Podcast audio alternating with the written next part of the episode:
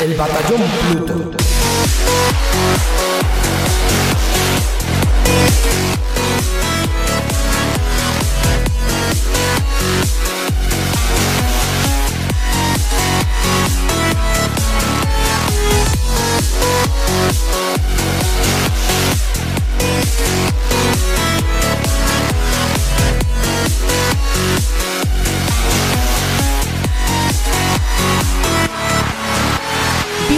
Bienvenidos, queridos amigos, queridas amigas, una semana más al Batallón Pluto, el programa sobre videojuegos más escuchado en Alexandria y el favorito de los bichos Buri.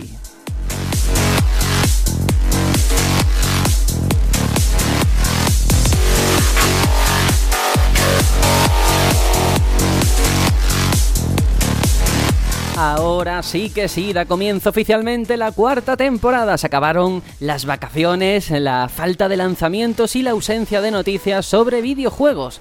Estos son los Juegos del Hambre y si no, mirad vuestra cartera con títulos tan importantes que se acercan estos días como Monster Hunter World, Dragon Ball Fighters o Dissidia Final Fantasy NT. Y por supuesto, empiezan una vez más las riñas por absolutamente todo. Estos días la compañía Totaku ha anunciado una línea de figuras basadas en personajes de videojuegos y que en España distribuirá en exclusiva la cadena Game. Bueno, la primera tanda está protagonizada por algunas de las franquicias más importantes de Sony como Bloodborne o Little Big Planet, pero más adelante se lanzarán de otras como The Sea of Thieves.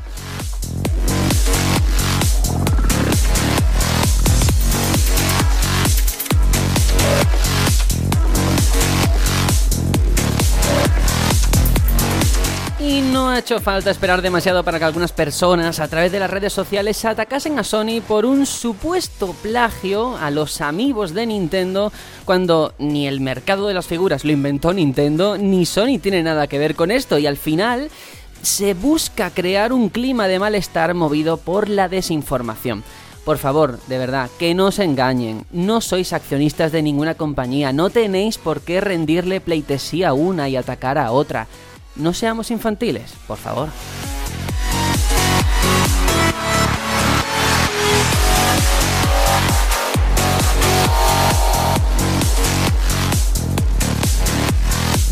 En fin, siento empezar así un programón como el de hoy, pero tenía que decirlo. Seguro que en esto también tiene mucho que opinar. Tony, bienvenido una semanita más aquí a la cuarta temporada. Ahora sí que sí cuarta temporada ya. Llevo desde la segunda, principios de la segunda, me parece. Madre mía. O finales de la primera, no estoy seguro ahora, ¿eh? La segunda, principio de la segunda, creo yo. Creo que sí. O algo así. Yo creo que sí. Pero bueno, eso significa que al menos una entera que en la tercera ha estado. Y uff, es. Impacta un poco, impacta un poco. Muy contento de estar aquí. Pues sí. ¿Qué te parece todo esto de Totaku, de las figuritas y tal? Me parece que en internet hay mucho tontaku, como decía por aquí nuestro buen colega Juanjo, incluso alguno que me ha bloqueado por decir que no, con toda la educación del mundo, que esto no había inventado Nintendo, pero bueno, una pequeñita noticia que quería dar, que es que em, este miércoles en Barcelona se hace una, una charla, una, una serie de charlas en las que estarán presentes eh, gente de, de Valve, de Valve, los queridos de Steam. Y voy a estar ahí y a ver qué nos dicen los jefados. Pues a ver, llévate una grabadora, haz preguntas, haz trabajo de campo en general. No, yo, ahí voy como profesional de videojuegos, no como nada de podcast. Pero sí que os narraré en el siguiente podcast cómo, cómo, ha estado la cosa. Ahí está, nos puede hacer una crónica. A no ser que nos hayan puesto un non-disclosure agreement de no podéis decir nada de lo que se diga aquí, que podría ser, lo dudo mucho. bueno, te lo saltas. Todo sea por este gran programa. Bueno, le doy también la bienvenida a Aitor. Hola, hola, ¿qué tal? ¿Cómo va todo? Bueno, Aitor está muerto, así sí, que... está muerto, el pobrecito. Ha caído en combate, así que le voy a dar paso a Juanjo que nos saque un poco de esta incertidumbre. Hola, muy buenas a todos. Pues nada, aquí bien, dentro de lo que cabe, porque he estado una semana fatal de la garganta, muy mal. De hecho, os mandé un audio y creo que se oía ahí un viejo decrépito hecho polvo. Pero bueno, ahora estoy un poquito mejor. Forzaré todo lo que haga falta forzar y, nada, aquí a dar el do de pecho, o nunca mejor dicho. Eso, eso, ya verás cómo mejoran mientras hablamos de, las grandes noticias de esta semana. Em, creo que Aitor ha vuelto, si ha vuelto te invocamos y bienvenido, ahora sí que sí. Muy buenas. Estamos en la cuarta temporada, yo no sé si diría cuarto milenio, porque aparezco y desaparezco como los fantasmas. Inquietante. Muy buenas a todos. Pues fíjate, además, yo te iba a hacer una pregunta y, y como has desaparecido, no he podido, iba a, a romper el protocolo para preguntarte cómo ha sido tu experiencia con Rainway, que creo que lo has probado ya un poquito en el navegador, ¿no? Bueno, lo que se puede, ¿no? Porque están ahora, lleva dos días, como aquel que dice, la aplicación en marcha, la beta, y claro, los servidores están cada dos por tres caídos, ¿no? La gente que se mete, ellos con su problema de abastecimiento y tal, entonces he podido hacer alguna prueba, eh, tanto en ordenador como en móvil, y aún le queda por pulir bastante, ¿eh? hay, que, hay que decirlo, que todavía le queda el camino por recorrer. Vaya, que Aún así, yo a un pienso que esta aplicación o algo así. no, realmente va bien. Lo que pasa es que va con algo de, de retardo. Eh, lo que tú vayas haciendo en el juego original mm, se va reflejando en el Rainway unos dos segundos o una cosa así más tarde. Pero aún así, yo creo que esto. Eh, la potencia verdadera va a ser cuando llegue a consolas. ¿no? Esto yo más bien es un campo de prueba. eh, es tres de servidores para cuando llegue esto a, a Switch, a Play y a Xbox. Pues sí, porque además de estrés de servidores hemos tenido en absolutamente Oh, todo esta semana, ¿eh? Porque sí, esa sí. beta de Dragon Ball, madre mía, lo, que se ha sudado sangre para poder entrar, ¿eh? Sí, sí, sí.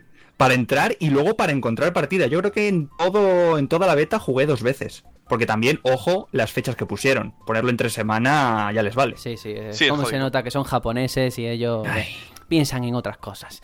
Bueno, yo soy Sergio, presento esto y debo decir una cosa, porque claro, la gente no nos ve. Yo no he podido poner el antipop, el antiviento, para que no se escuche las P's y las S cuando hablo en el micrófono. Entonces he puesto un calcetín, pero el calcetín que tenía a mano está sucio y cada vez que me acerco huele y es muy desagradable. Tela. Y Madre mía, es Sergio. podcast en 4D. Te claro. has cargado la magia, pero luego la has empeorado todavía más. Es un ejercicio de honestidad, por eso lo comparto con todo el mundo, hombre.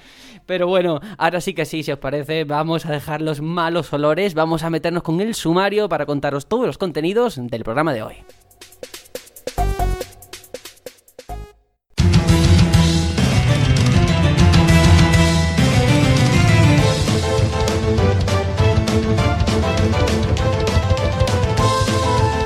Empezamos oficialmente la cuarta temporada, como he dicho antes, y lo hacemos con un programa marcado por la actualidad.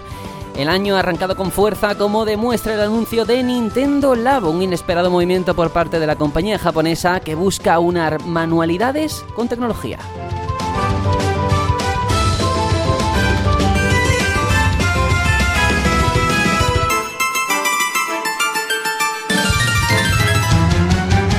Bueno, ese será el punto central de nuestro debate, pero no nos dejamos noticias de tanto calado como las acusaciones por parte de medios franceses a David Cage y Guillaume de Fondemieux, mi pronunciación del francés es un poquito mala, por comportamientos inadecuados en Quantic Dream.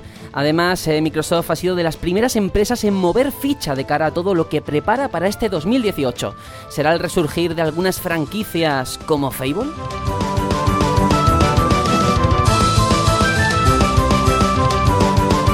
Hay más noticias además de una nueva sección en la que a sugerencia de un oyente exponemos nuestro particular ranking sobre algún tema concreto. Quédate hasta el final porque ya sabes que hay mucho más aquí en el Batallón Pluto. Comenzamos.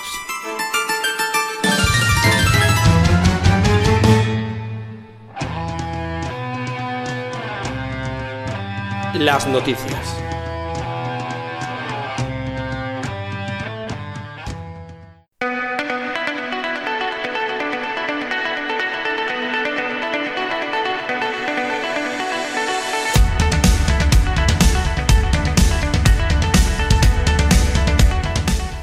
Por desgracia esta semana tenemos que empezar eh, con una noticia eh, bastante peliaguda y es que la situación es la siguiente.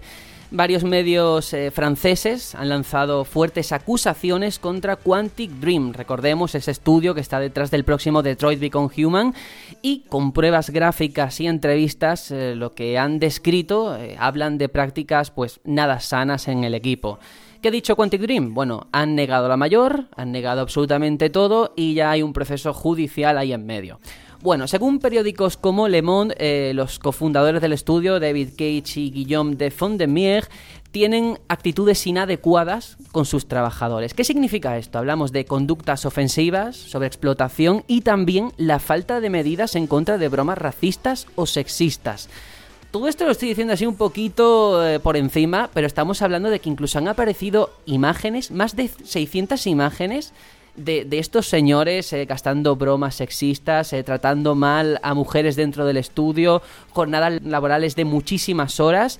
Y ya veremos en qué acaba esto, porque el- cómo se está representando, cómo se está hablando de, de este David Cage como una persona autoritaria y con pocas consideraciones con su equipo, pues no es muy buena publicidad para, para lo que están preparando y sobre todo para el estudio, ¿no? Esto es bastante preocupante. Mm, creo que soy a quien más de cerca le tocaría esto por el tema de justo mi profesión. Eh, pero es que esto puede extrapolarse a cualquier ambiente de trabajo, sea la industria que sea. Eh, Desgraciadamente vivimos en el mundo en el que vivimos y depende de qué proyectos, sobre todo en audiovisuales, pues hay veces que tienes que trabajar o que te obligan a trabajar muchísimas más horas porque si no eso se va al, se va al garete.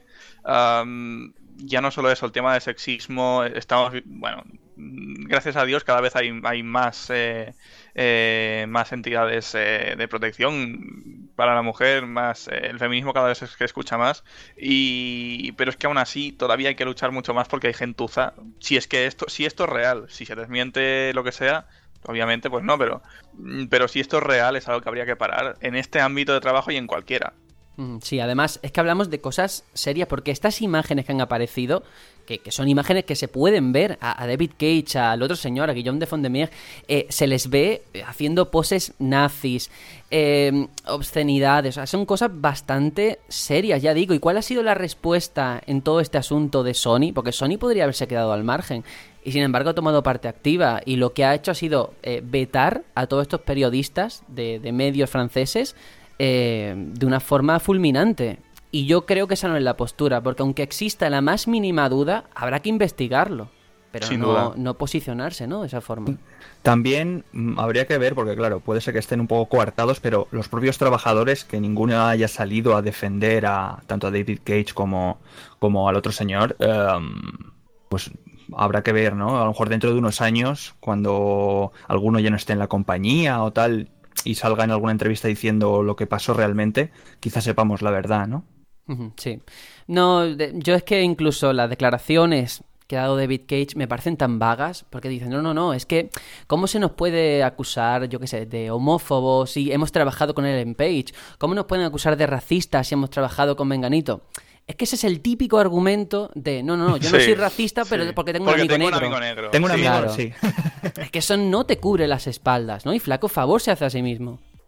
Bueno, yo respecto a de dónde ha salido la, la información, parece ser que es que ha sido un trabajador interno el que, el Sí. que reca- recapituló, recogió todas estas fotos, estas imágenes, y cuando fue a hacer la denuncia a sus propios jefes, a estos señores, se dio cuenta de que es que ellos estaban implicados en el tema de los correos electrónicos, es decir, que es que ellos son parte activa del problema.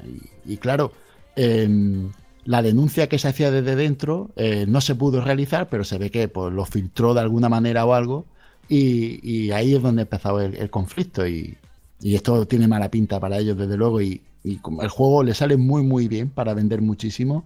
Y entonces eh, solapar esto no de cara a la galería, sino de cara a la empresa, porque la empresa al final lo que quieren es dinero. O, si, o le sale bien o acabarán muy mal, casi seguro.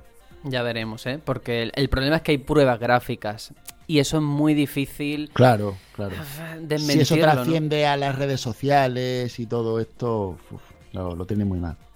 Ahí con razón, ¿eh? Con razón, por Sí, supuesto. sí, sí. Cuando esto se empieza a saber, ya mm, agárrate. Sí, nosotros vamos a seguir pendientes de todas formas y ahora vamos con otra noticia un poquito más alegre. Salimos de Sony, salimos de estos estudios, pues eso, de Face Party o Second Party y vamos a Microsoft porque en marzo del año pasado, cuando a One X todavía se la conocía con el nombre de Project Scorpio, Phil Spencer prometió que los juegos First Party serían vitales para la consola.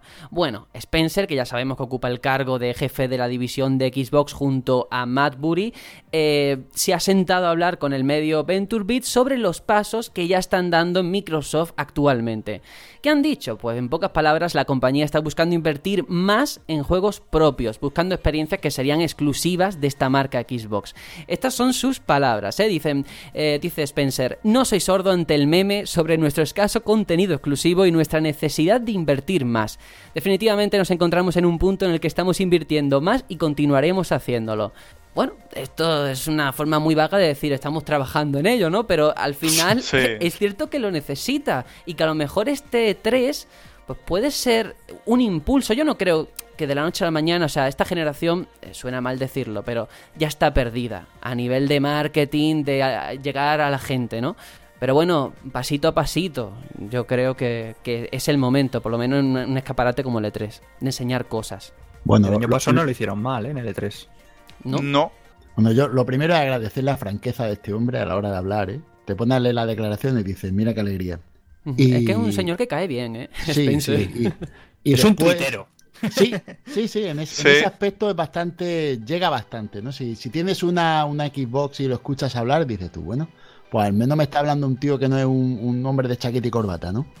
Aunque tampoco sea programador ni nada, pero se ve que es un hombre mm, lle- llega, ¿no? Un tío que es cercano. Y después lo único que no me gusta de todo esto es que al final te das cuenta de que si has hecho la inversión hace, por ejemplo, un año, todavía te quedan dos. Y entonces, para que todos esos proyectos no, no tardarán dos, tres años en ver la luz. Y tú- que te quede tanto tiempo para ver los juegos por los que has invertido, mm, es lo que tú has dicho, la generación se pierde. Que es bueno mm, acabar bien, por supuesto. Yo pienso que acabar bien una generación, fijaros lo que pasó con la Play 3, acabaron bien la generación anterior y empezaron superior la, la de la Play 4 y la actual. Y yo creo que eso es importante, pero de todos modos, mm, para los que tenemos una One es bastante no, de- esperanzador por un lado, pero por otro lado dices "Uf, que me queda todavía mucho para disfrutar de estos Es festivales. que, a ver, son palabras que buscan tranquilizar, pero yo no sé si lo logran, porque tú miras eh, lo que hay programado exclusivo para Microsoft, de Microsoft este año y nada más aparecen tres nombres. Tienes Sea of Thieves, Crackdown 3 y State of Decay 2. Y olvídate de nada más. Y con Sí. eso, mm, ninguno de los tres me parece un, un pelotazo como que tú digas, vale, es que estoy esperando todo el año para esto. No, escucho muy buen feedback de, de Sea of Thieves, ¿eh? que le hemos- Sí. por aquí se le ha criticado mucho ese juego y aviso, hay, he escuchado muy buenas cosas de gente muy gente que se Sí, supone pero que es muy cuan- cuando respetada. saques Sea of Thieves, ¿qué tienes? ¿Qué te queda? No, ya lo, lo- como pues lo que estaban haciendo hasta ahora, te quedan los multi, que es lo, lo- de lo que están viviendo. Claro. Pero claro, de los multi no, no haces que la gente se compre tu consola, porque eso están en todos lados.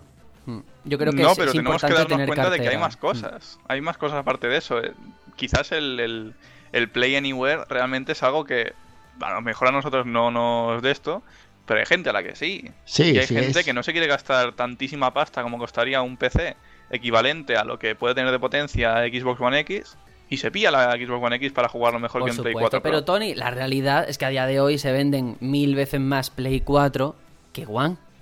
Que, ¿En Estados eh, Unidos? En Estados Unidos muchos meses se han vendido más Play 4 que One. Sí, pero no es la norma. Vamos a ver, a nivel general, la marca Xbox no está en alza. Las cosas como son. No, eso, eso, eso está claro. Eso es evidente, clarísimo. que se pueden hacer cosas mejores, que alguien por propia voluntad diga, pues yo prefiero una One que una Play 4. Pues si eso nadie lo discute, me parece maravilloso y estupendo. Pero al final tú miras ese catálogo exclusivo y está un poco Y ahora lo que es. que hace aguas, ¿no? No, pero si vamos a ver, si lo que es el ecosistema de que ha planteado Microsoft es, es perfecto. Es decir, el, el tema del Play Everywhere, el tema de la retrocompatibilidad que está siempre. Pero eso no, da pero- titulares. O sea, Por eso no te no. hace aparecer en las revistas, en los medios. Eso no, no va a hacer que se hable de ti en las redes sociales. Sí, sí, sí, sí. En eso estoy totalmente de acuerdo. Claro. Solo digo que en cuanto a ecosistema, lo, lo han hecho muy bien, pero han esforzado tanto ahí que se han dejado el- la otra parte del pastel, que es la importante al final, que son los juegos. Y ahí es donde yo creo que tiene- tenemos que, que hacer algo, porque si no, los que hemos apostado por, por Microsoft nos vemos un poco faltos de, de, de- de materia, de algo que hin- hincarle el diente. Totalmente de acuerdo. Y precisamente como estamos hablando de nombres concretos, de sagas, de juegos, de franquicias, vamos a meternos ahora sí que sí con este rumore rumore para hablar de algo que llegaría a la consola de Microsoft.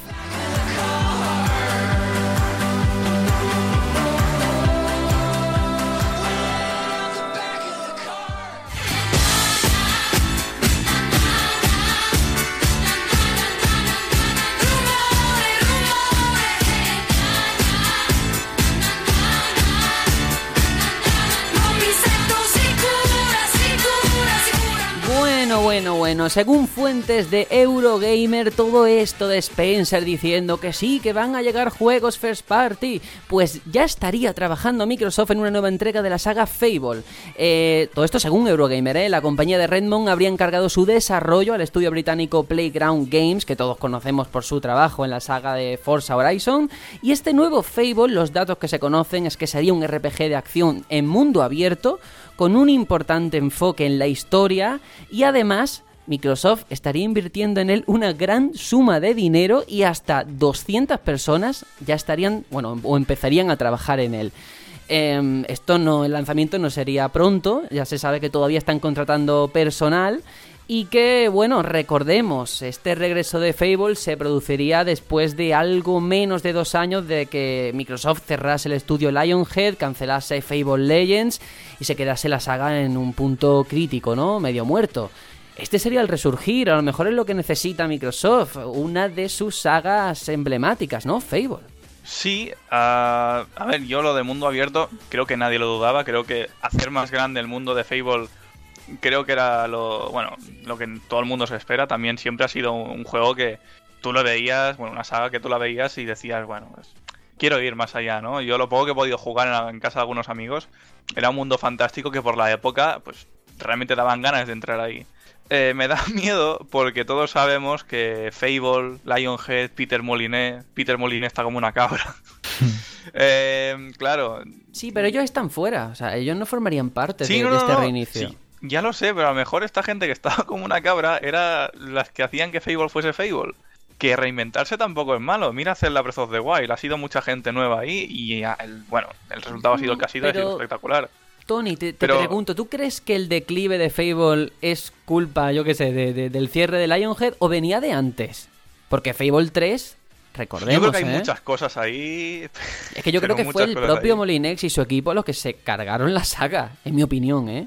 Es, que es difícil. o sea, Mouliné, Mouliné como tal es difícil. O sea, todo lo, que ha, todo lo que ha sido en relación a su persona, uff, es que da para libros, ¿eh?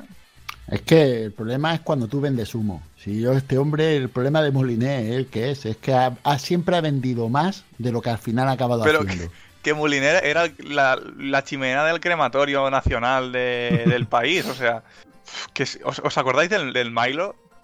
Madre mía. La, película que contó ahí. Es que no sí, a ver, tampoco me quiero desviar con esto, pero es que cuando pienso en Moliné es que es, hablar de todo. Eh, yo creo que realmente pueden hacer algo muy muy chulo, porque además Fable da pie a eso, y si meten una inversión bestia, a lo mejor lo que, lo que han visto es que con, con, el Fable Legends que estaban haciendo, creo que se llamaba, que era una especie de MOBA, eh, a lo mejor veían que con lo que tenían no iban a tener, no podían competir con lo que había y decidieron que Fable tenía que volver a, sus raíces. Quizás eso fue así, no lo sé, pero si fue así, pues ole, porque yo creo que es lo mejor que, no, que nos pueden dar como noticia. Pues yo, mira, yo creo que esta franquicia necesita poco para triunfar. ¿Vale? Yo creo que aquí el ecosistema que tiene, el mundo que tiene creado, lo que es eh, el lore de la franquicia es muy bueno y basándose en eso, haciendo un juego estándar, vamos a decirlo así, no sé, como Horizon Zero Dawn o, este tipo de juegos así de mundo abierto, semi grande, semi pequeño, con tus pequeñas zonas, con misiones secundarias tu, y tu cosa bonita, yo creo que así, haciendo un juego perfecto para que el usuario de Microsoft tenga un Horizon, entre comillas, propio y a disfrutar. Pero tú no crees que cogiéndolo otra compañía no van a hacer un reboot si esto se produce? Me vale, me vale, sí, sí, sí, perfecto. Pero que, utilicen el lore que tienen, que estaba muy bien, porque lo que es lo que ha dicho Tony al principio, el mundo de Fable llama mucho a jugarlo. Está muy bien, estaba bien hecho, bien construido, bien era bonito. Yo es que la lectura que hago después de hablar de, Spencer, hablando de recuperar, eh, pues eso, juegos first party o de lanzar más, esta inversión de capital, esos rumores, ya no solo de Fable, sino de, Perfect Dark, por ejemplo, que también se ha dado a conocer, al final da la sensación como de que Microsoft va a soltar billetes y está bien, pero no para captar nuevo público, sino para recuperar al suyo, ¿no? Porque al final un Fable, casi el público, vamos, ya veremos el reboot si se hace y todo, pero está dirigido a los que lo jugaron entre 60, ¿no? Y ese hipotético Perfect Dark igual, y, y, yo creo que es una buena decisión, ¿eh? Y respetable. Porque si no, otra forma sería decir, oye, pues nosotros vamos a soltar dinero para que, yo qué sé, Red Dead Redemption 2 salga exclusivo en, en Microsoft. Y no. Eso no, no hay dinero para que No, pase bueno, eso. no, no, eso está claro, no hay dinero. Pero al final están barriendo para casa y yo creo que es otra maniobra. Interesante, vamos. ¿Y No, una pero- nueva IP? Es que el problema es que en el estado actual de la consola es un poco, y, y- y perdonadme, pero eh, como la situación de Wii U, muy buenas IPs, pero es que tampoco a lo mejor esa inversión es el mejor momento para hacerla, ¿no? Ahí estamos. Porque no se va a dar a conocer. Bueno, lo primero, eh, no hay que ser tan, tan catastrofista. Lo de Wii U era muy mal. Ha sido un golpe bajo, ¿eh? Sí, pero pensad que Microsoft, Microsoft, está algo mejor. Pero Sí, con sí. 360, si pudieron levantar con la pasta que se dejaron arreglar de las tres luces rojas y lo levantaron con mucha dignidad y con un muy buen resultado al final, esta situación no me extraña que no les dé miedo. Simplemente estar Sí. por detrás en ventas. Si es que yo creo que Microsoft también es que se le juntó el hambre con las ganas de comer, porque tienen mm, han tenido muy mala suerte con su franquicia. No sé si se habéis dado cuenta, pero casi todas las franquicias de Microsoft han tendido hacia abajo en cuanto a, mm, eh, lo que es la crítica de la gente. La gente no, no las ve como cuando estaban en, en- al principio en 360, que decían, madre mía, Gears of War, madre mía, Halo. ¿Pero por qué? ¿Por la calidad Pues no de sé, esos En juegos? España ¿O nadie por qué? decía Halo, ya te lo digo yo. No, Halo, como me vengo a referir. Desde que vino Beyoncé con la canción, ya sí, pero antes no. Bueno, no os desviéis, porque me- además me parece interesante la reflexión que estaba haciendo Juanjo. Pero claro, No, hay, que ir, hay que ir más allá. ¿Por qué no, ha cal- no han calado esos juegos de esas sagas tan conocidas y tan respetadas? Yo creo que no han sido bien cuidadas. Eh, no sé si me equivoco, pero los creadores de Gears of War no son los mismos. Eh, los de No, ya Halo creo que también no son los mismos. Entonces, claro, al final te das cuenta de que la esencia de- del juego es quien lo hace. Y a lo mejor ahora con Fable le pasa lo mismo. Que como no son los mismos y que son muy buenos los encargados, eh, todo esto es un rumor. Pero los encargados se supone que son los creadores de, de Forza Horizon de 3 Playground, sí. de Playground, que son un grupo que ya ha demostrado de sobra que pueden hacer cosas muy buenas. Pero claro, la esencia, a lo mejor quieren romper la esencia de Fable, porque antes lo ha dicho Sergio, el, el 3 no, no triunfó nada. Bueno, pues vamos a usar esto y vamos a hacer otra cosa usando lo que tenemos de Lore.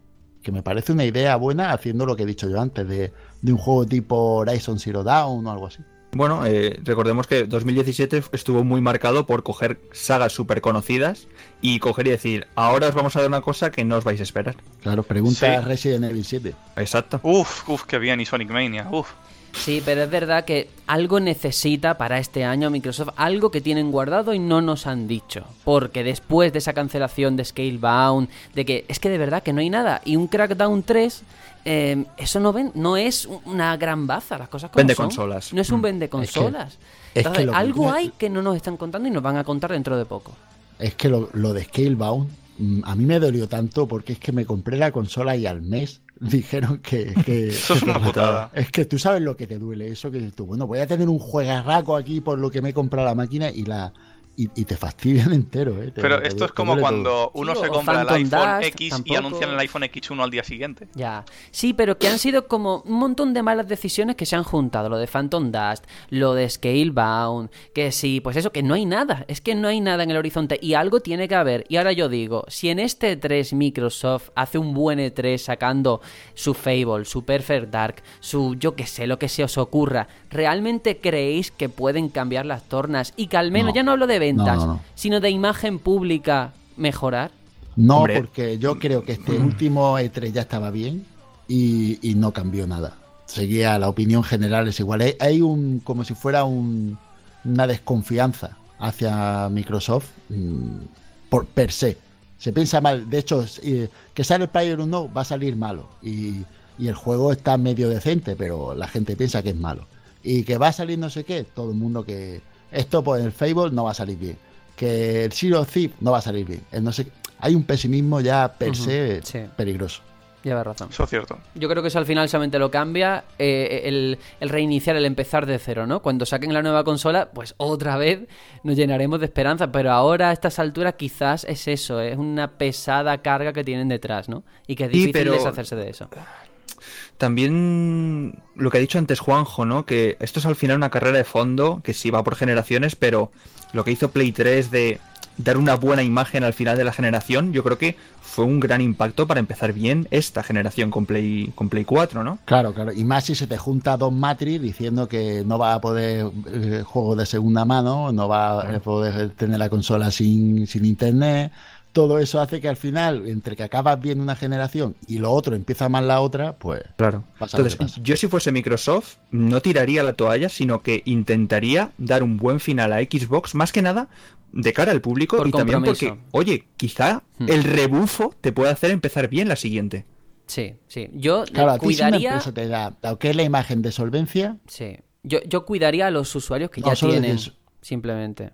O sea, guardaría todas estas cosas que estamos hablando de nuevas IPs, de grandes inversiones y no las lanzaría ahora en los últimos años, me las guardaría y empezar con la siguiente consola, pero al menos darle algo a los que ya han comprado la consola. Vamos, mi forma de verlo. claro, no, no verte desamparado es importante, sí. Sí. Pero bueno, vamos a estar pen- pendientes de todas maneras a ver eh, esos anuncios que prometen para este año Microsoft. Y ahora vámonos con una compañía japonesa que es mm, de mis favoritas, es una predilección personal, Square Enix, que acaba de anunciar Final Fantasy XV Royal Edition para Play 4 y Xbox One, una edición del título que sirve como versión GOTY y se lanzará el mismo día que la versión para Windows, el 6 de marzo, a un precio de 50 dólares. Bueno, eh, la compañía japonesa ha decidido que ambas versiones se pongan a la venta el mismo día, principalmente porque esta versión de Steam, Origin y Windows 10 va a incluir también todo el contenido que paso a comentar porque son unos cuantos. Vamos a tener un nuevo escenario, las ruinas de la ciudad de Insomnia, nuevas opciones de juego como el modo de cámara en primera persona, nuevas piezas de equipo, nuevos jefes, todo el contenido del pase de temporada, todos los episodios de los personajes y el multijugador y más de una docena de contenidos descargables, armas, carrocerías, tacata. Bueno, esta Royal Edition estaba cantada que iba a ocurrir después de todo el contenido que se ha lanzado, Sí. pero a mí personalmente me deja un sabor agridulce porque ya han dicho que va a llegar más contenido descargable este año. Entonces, no es una versión completa. Ninguna lo es a día de hoy. Y se no, y me extraña que hayan metido sensación. modo en primera persona. O sea, Sí. es como, ¿en serio? Me de verdad me choca mucho cuando lo leí. Digo, pero. ¿Y esto qué es? ¿Solo para la edición esta o la gente con el juego normal? Porque esto es un parche y ya está. Sí, no, lo de la versión normal también lo van a tener. Pero eso al final yo creo que es una forma de justificarte el venderte otra versión. La cosa es, ¿realmente hace falta gastar 50 euros por una versión que no es la definitiva? Porque es que ya digo que este año van a seguir llegando episodios que no están incluidos Bueno, aquí. quiero decir, yo en- bajo mi visión de persona que aún no lo ha jugado y que espera la versión de PC, más que decir que es una edición completa, yo la llamaría edición puesta al día. Te pones al Sí. día con Sí, lo que sí. llevas hasta ahora de contenido y esperas este segundo año de, de más contenido. Sí, sin algo duda. así como la Arcade Edition de, de Street Fighter, ¿no? Te pones al día, lo pillas por, un- por un total y, De hecho, yo creo que por eso no se llama Definitive Edition ni nada así, sino que la han querido llamar Porque Royal hasta Edition. ellos no saben que esto no es definitive ni de coña. Que oye, que por un lado agradezco que sigan dándole contenido, ¿eh? que no haya muerto el juego, ni mucho menos. Pero no me parece honesto sacar un pase de temporada. Bueno, primero, nos vendieron una coleccionista a 300 euros que no incluía ningún pase de temporada. Que eso ya me parece. No, no, te la vendieron a ti, que es distinto. Bueno, pero al margen de eso, te dicen, no, no, no, cómprate el pase de temporada, 20 euros, tal, tal, tal, y resulta que te sacan otro pase de temporada para otros capítulos. O sea, no han sido honestos del principio de decirte, no, no, no, estos personajes que no se cuenta nada en la historia, finalmente te lo vamos a contar. Eh, Me parece Es que un yo poco vago. creo, te, te digo una cosa, Sergio, yo creo que estos señores eh, se han dado cuenta de que Final Fantasy a quien se les vende es a los usuarios de Final Fantasy, no, no amplían mercado. Yo creo que se han dado claro. cuenta que Mm. no, que no amplían horizonte, no hay manera ya de, de tener más, más mercado de, de su, de su franquicia estrella. Entonces, ¿la idea cuál es? Pues a los que os gusta o nos gusta Final Fantasy, vendernos lo mismo varias veces o ampliaciones o el mismo productor ir dándole vida, vida, vida en Mm. vez de sacando más juegos porque no, no les merece la pena. Y es venderle a la misma persona pequeñitas cosas del mismo producto hasta que el chicle ya no pueda más. Mm, Sí, es una forma de Pero verlo. esto no me parece bien tampoco. O sea, me, me gusta todo el... O sea, creo que están metiendo contenido muy útil y que realmente mola. O sea, cámara en primera persona, cambiar entre los diferentes personajes. No es cositas pequeñas como, yo que sé, en Splatoon 2 que van metiendo armas que mola. Pero son cosas más allá a lo que está metiendo en Final Fantasy XV. Pero es que es eso, a la vez dices, hostia, pero si yo me compré el juego el día 1, no es mi caso, pero Sergio se compró el juego el día 1, Mm. mucha otra gente también, fue un exitazo. Y siguen dándole cosas, cosas que están guays, pero que es como... Como si fuera un Yo, servicio. ¿no? yo quiero tener la versión definitiva y no puedo, porque a lo mejor ni, ni habéis pensado lo que va a tener la versión definitiva Mm. Pero yo de verdad. no lo veo mal, eh, de verdad, que metan actualizaciones todos los meses. Para mí eh, me me relaja, o sea, me tranquiliza saber que cosas que no me gustaron cuando lo jugué, hay alguien detrás que ha pensado en eso y, y está trabajando para corregirlo. Creo que eso es bueno y, y es bonito que los Sí, lo es. desarrolladores no hayan dicho, oye, que es que, además, yo podrían haber dicho, no, es que hemos vendido 3 millones de copias, yo ya con eso voy bien, me pongo a pensar en Final Fantasy XVI. No, no, no, siguen aquí. Siguen trabajando para que el juego sea mejor todavía, porque tiene cosas que mejorar, evidentemente, de lo que era en su inicio. Yo lo veo Pero bien, no, ¿eh? no hay ningún momento en el que pienses, hostia, es que me gustaría tenerlo ya todo porque he pagado lo que he pagado por él. Y ya han pasado un par de añitos y no puedo todavía. O Es que eso, el hecho de tener más es que es, contenido. es otra forma de, de- lo- de- de consumir al final una historia o un juego de rol. E- Es un contenido transmedia. Igual que te enteras de la historia a través de la película, a través de la serie, a través del juego, pues también lo puedes hacer a través de las actualizaciones que te van sacando cada dos o cada tres meses. Es otra forma de ver este modelo. Vale, Eh, es que a mí me choca mucho el tema, ahora te dejo de hablar. Mm. Es que, de verdad que es, es una cosa que me choca mucho, que es el hecho de llegar a entender los juegos como servicio, pero incluso en juegos como Final Fantasy XV, que es Eso es. un JRPG con historia, es algo tan chocante para mí que todavía no lo asimilo. Lo tenemos asimilado en juegos con online, pero en Claro, campañas, es que por es así eso. decirlo. Aún así te digo una cosa, si Final Fantasy VII se saliese ahora, creo que seguiría este mismo modelo, ¿eh? Porque anda que no ha salido que si Alten Uf, Children, que si Pues sí. Crisis Core. Pero Sí, mira, sí, mira, mira, Tony, se- y perdona Juanjo, eh, de verdad ya nos callamos y ahora Sí, te- a mí me fatal. hablar. Pero es que tengo que decirlo porque si no reviento. Mira, aquí estamos poniéndonos muy buen puesto todos, todo hoy, no sé qué, no sé cuánto. Primero, no habéis jugado a Final Fantasy XV, ya lo haréis cuando No. salga esta versión. Vale. Si en Breath of the Wild, que todos hemos criticado, o nos hemos quedado con la cosa de madre mía, a nivel argumental se podría haber hecho algo. Tú imagínate que Nintendo a los tres meses te saca una actualización gratuita que te mete un capítulo extra hablándote de Zelda. Vamos, tú estarías loco de contento. No me digas Sí, que pero no. una cosa es un capítulo, una cosa es un capítulo, pero llevan años dando contenido que no lo critico, simplemente es que me choca que hayamos llegado a un punto en el, en el que esto se, se lleva a cabo. No me parece mal, ni mucho menos. Pero yo soy de los cabezotas que diría, hostia, es que. ¿Y cuándo terminará la historia? ¿Y cuándo tal? Soy yo personalmente, pero me parece genial que apuesten por ello, por supuesto. Y Juanjo, por favor, habla que me A ver, a. Juanjo, a ver. Sí. Ahora no quiero hablar. Está enfadado, mierda. No, en serio, que eh, iba a plantear el debate de juego como servicio, así que como ya lo ha hecho Tony todo, ya pues se queda así bien cerrado y sellado, perfecto. No, pero ¿a ti qué te parece? Tú que estás jugando a Final Fantasy XV en tu Play 4, ¿cómo ves esta movida? Yo, todo depende.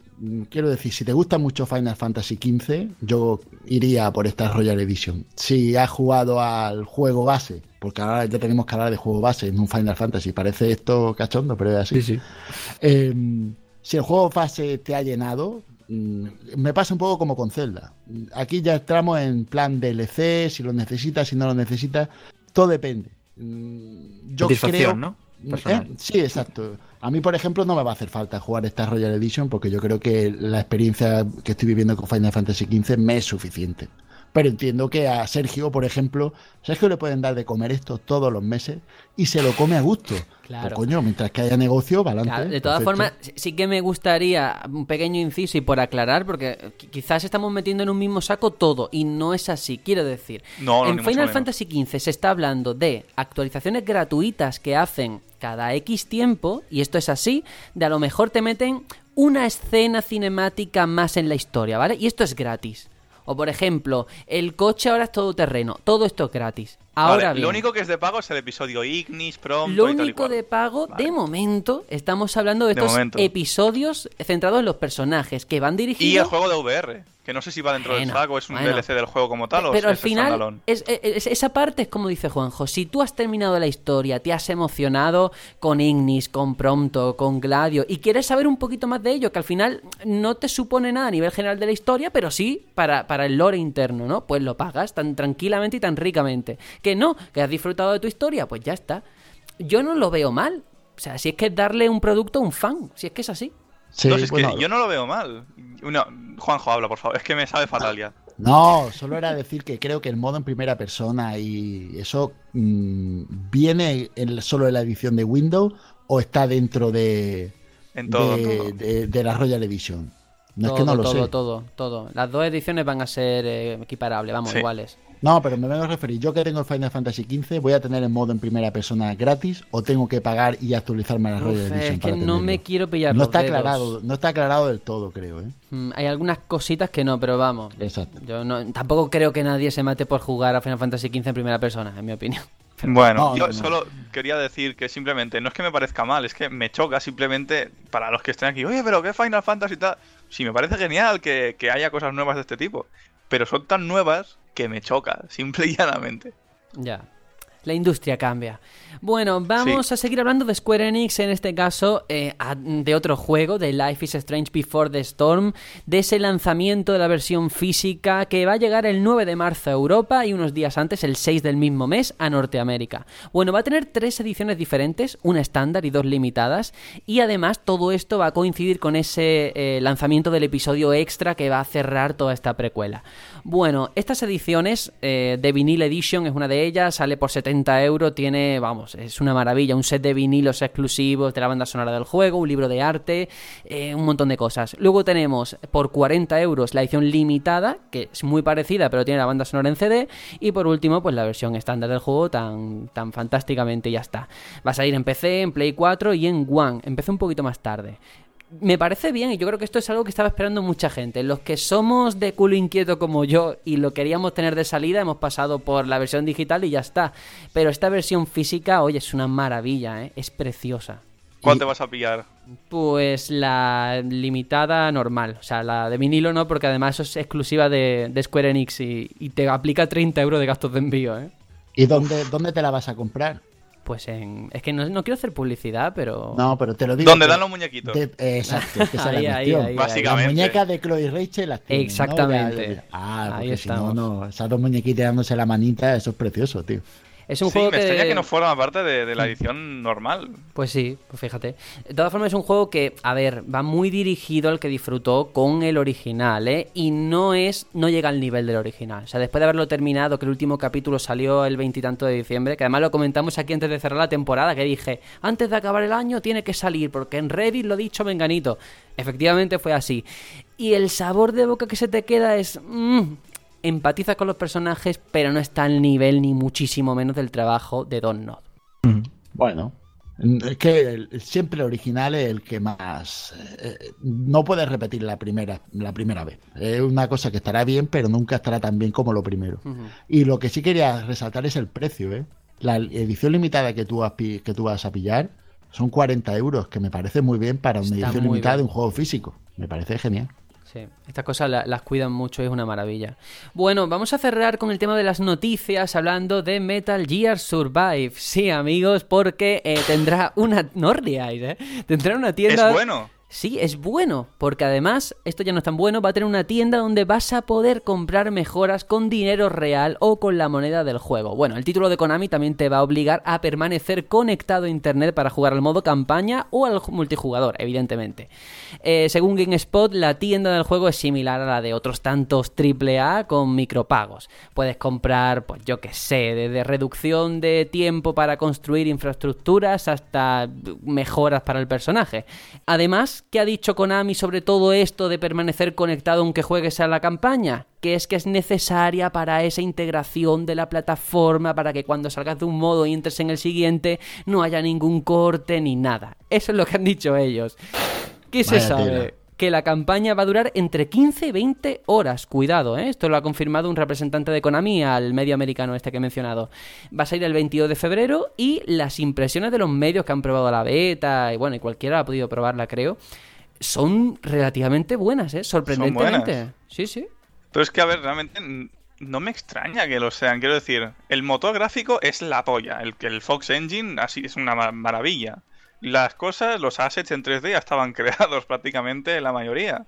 Solo hacía falta buenos diseñadores de, de juego. Sí, pero tú Quiero no decir, crees es que, que... que el nombre le, le juega un flaco favor al título. Si esto se llamase Eye, juega- vendería más lo- posiblemente. lo que le juega un flaco favor es todo lo que pasó con Kojima y Konami. Y ya está. Simplemente. Es que esto no Pues lo hubiera eso. hecho Kojima en la vida. Claro. No, pero si, si estuviese todavía Kojima en Konami y todo fuese No, bien, no tampoco lo pasaría- iba a impedir. No. No, ¿cómo que no le iban a pedir? Es que se va. Si hacen esto, se va él. Sí, lo digo pero a ver, lo que quiero decir, el nombre Metal Gear Survive al final es un reclamo, pero un reclamo mal enfocado, porque el público que te va a comprar normalmente un Metal Gear no se va a comprar esto. Ese es ver, el ver, problema, que será un buen, hablando muy que será un buen multijugador, ¿eh? que yo eso no, no lo voy a discutir, no voy a entrar en eso Tiene, hasta buen- que lo pruebe. tiene bastante buena pinta. es que es Sí, eso. pero no lo llames Metal Gear. Eso que no tiene nada que ver. Ya, pero es que no tiene nada que ver, pero todos los modelos, o casi todos, son de ahí. Mm, Si no, ¿cómo lo llamas? ¿Has visto imágenes del juego, Sergio? Sí, ¿y qué? ¿Y qué es? Fanservice, ¿no?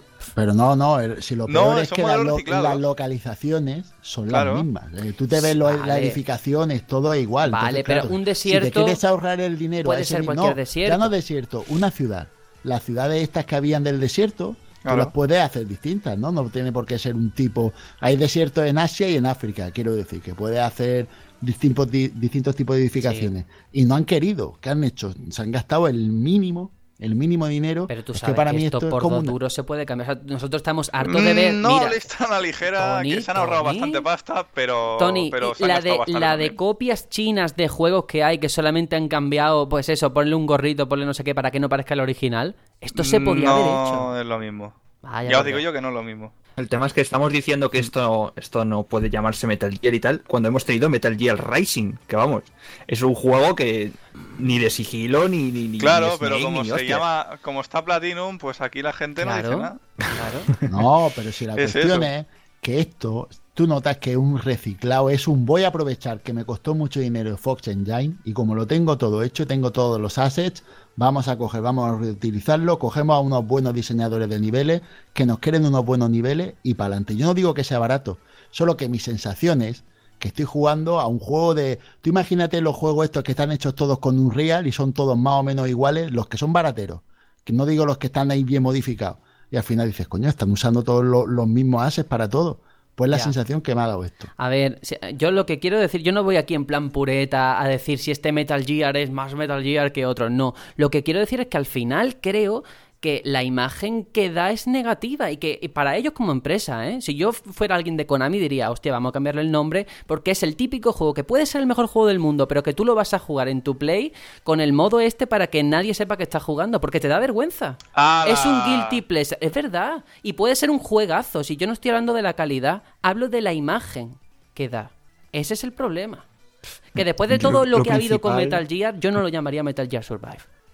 Yo creo que lo principal es ir a este juego sin prejuicios, porque es que si no, no, no, Sí, no vas a poder supuesto. levantarlo, ¿eh?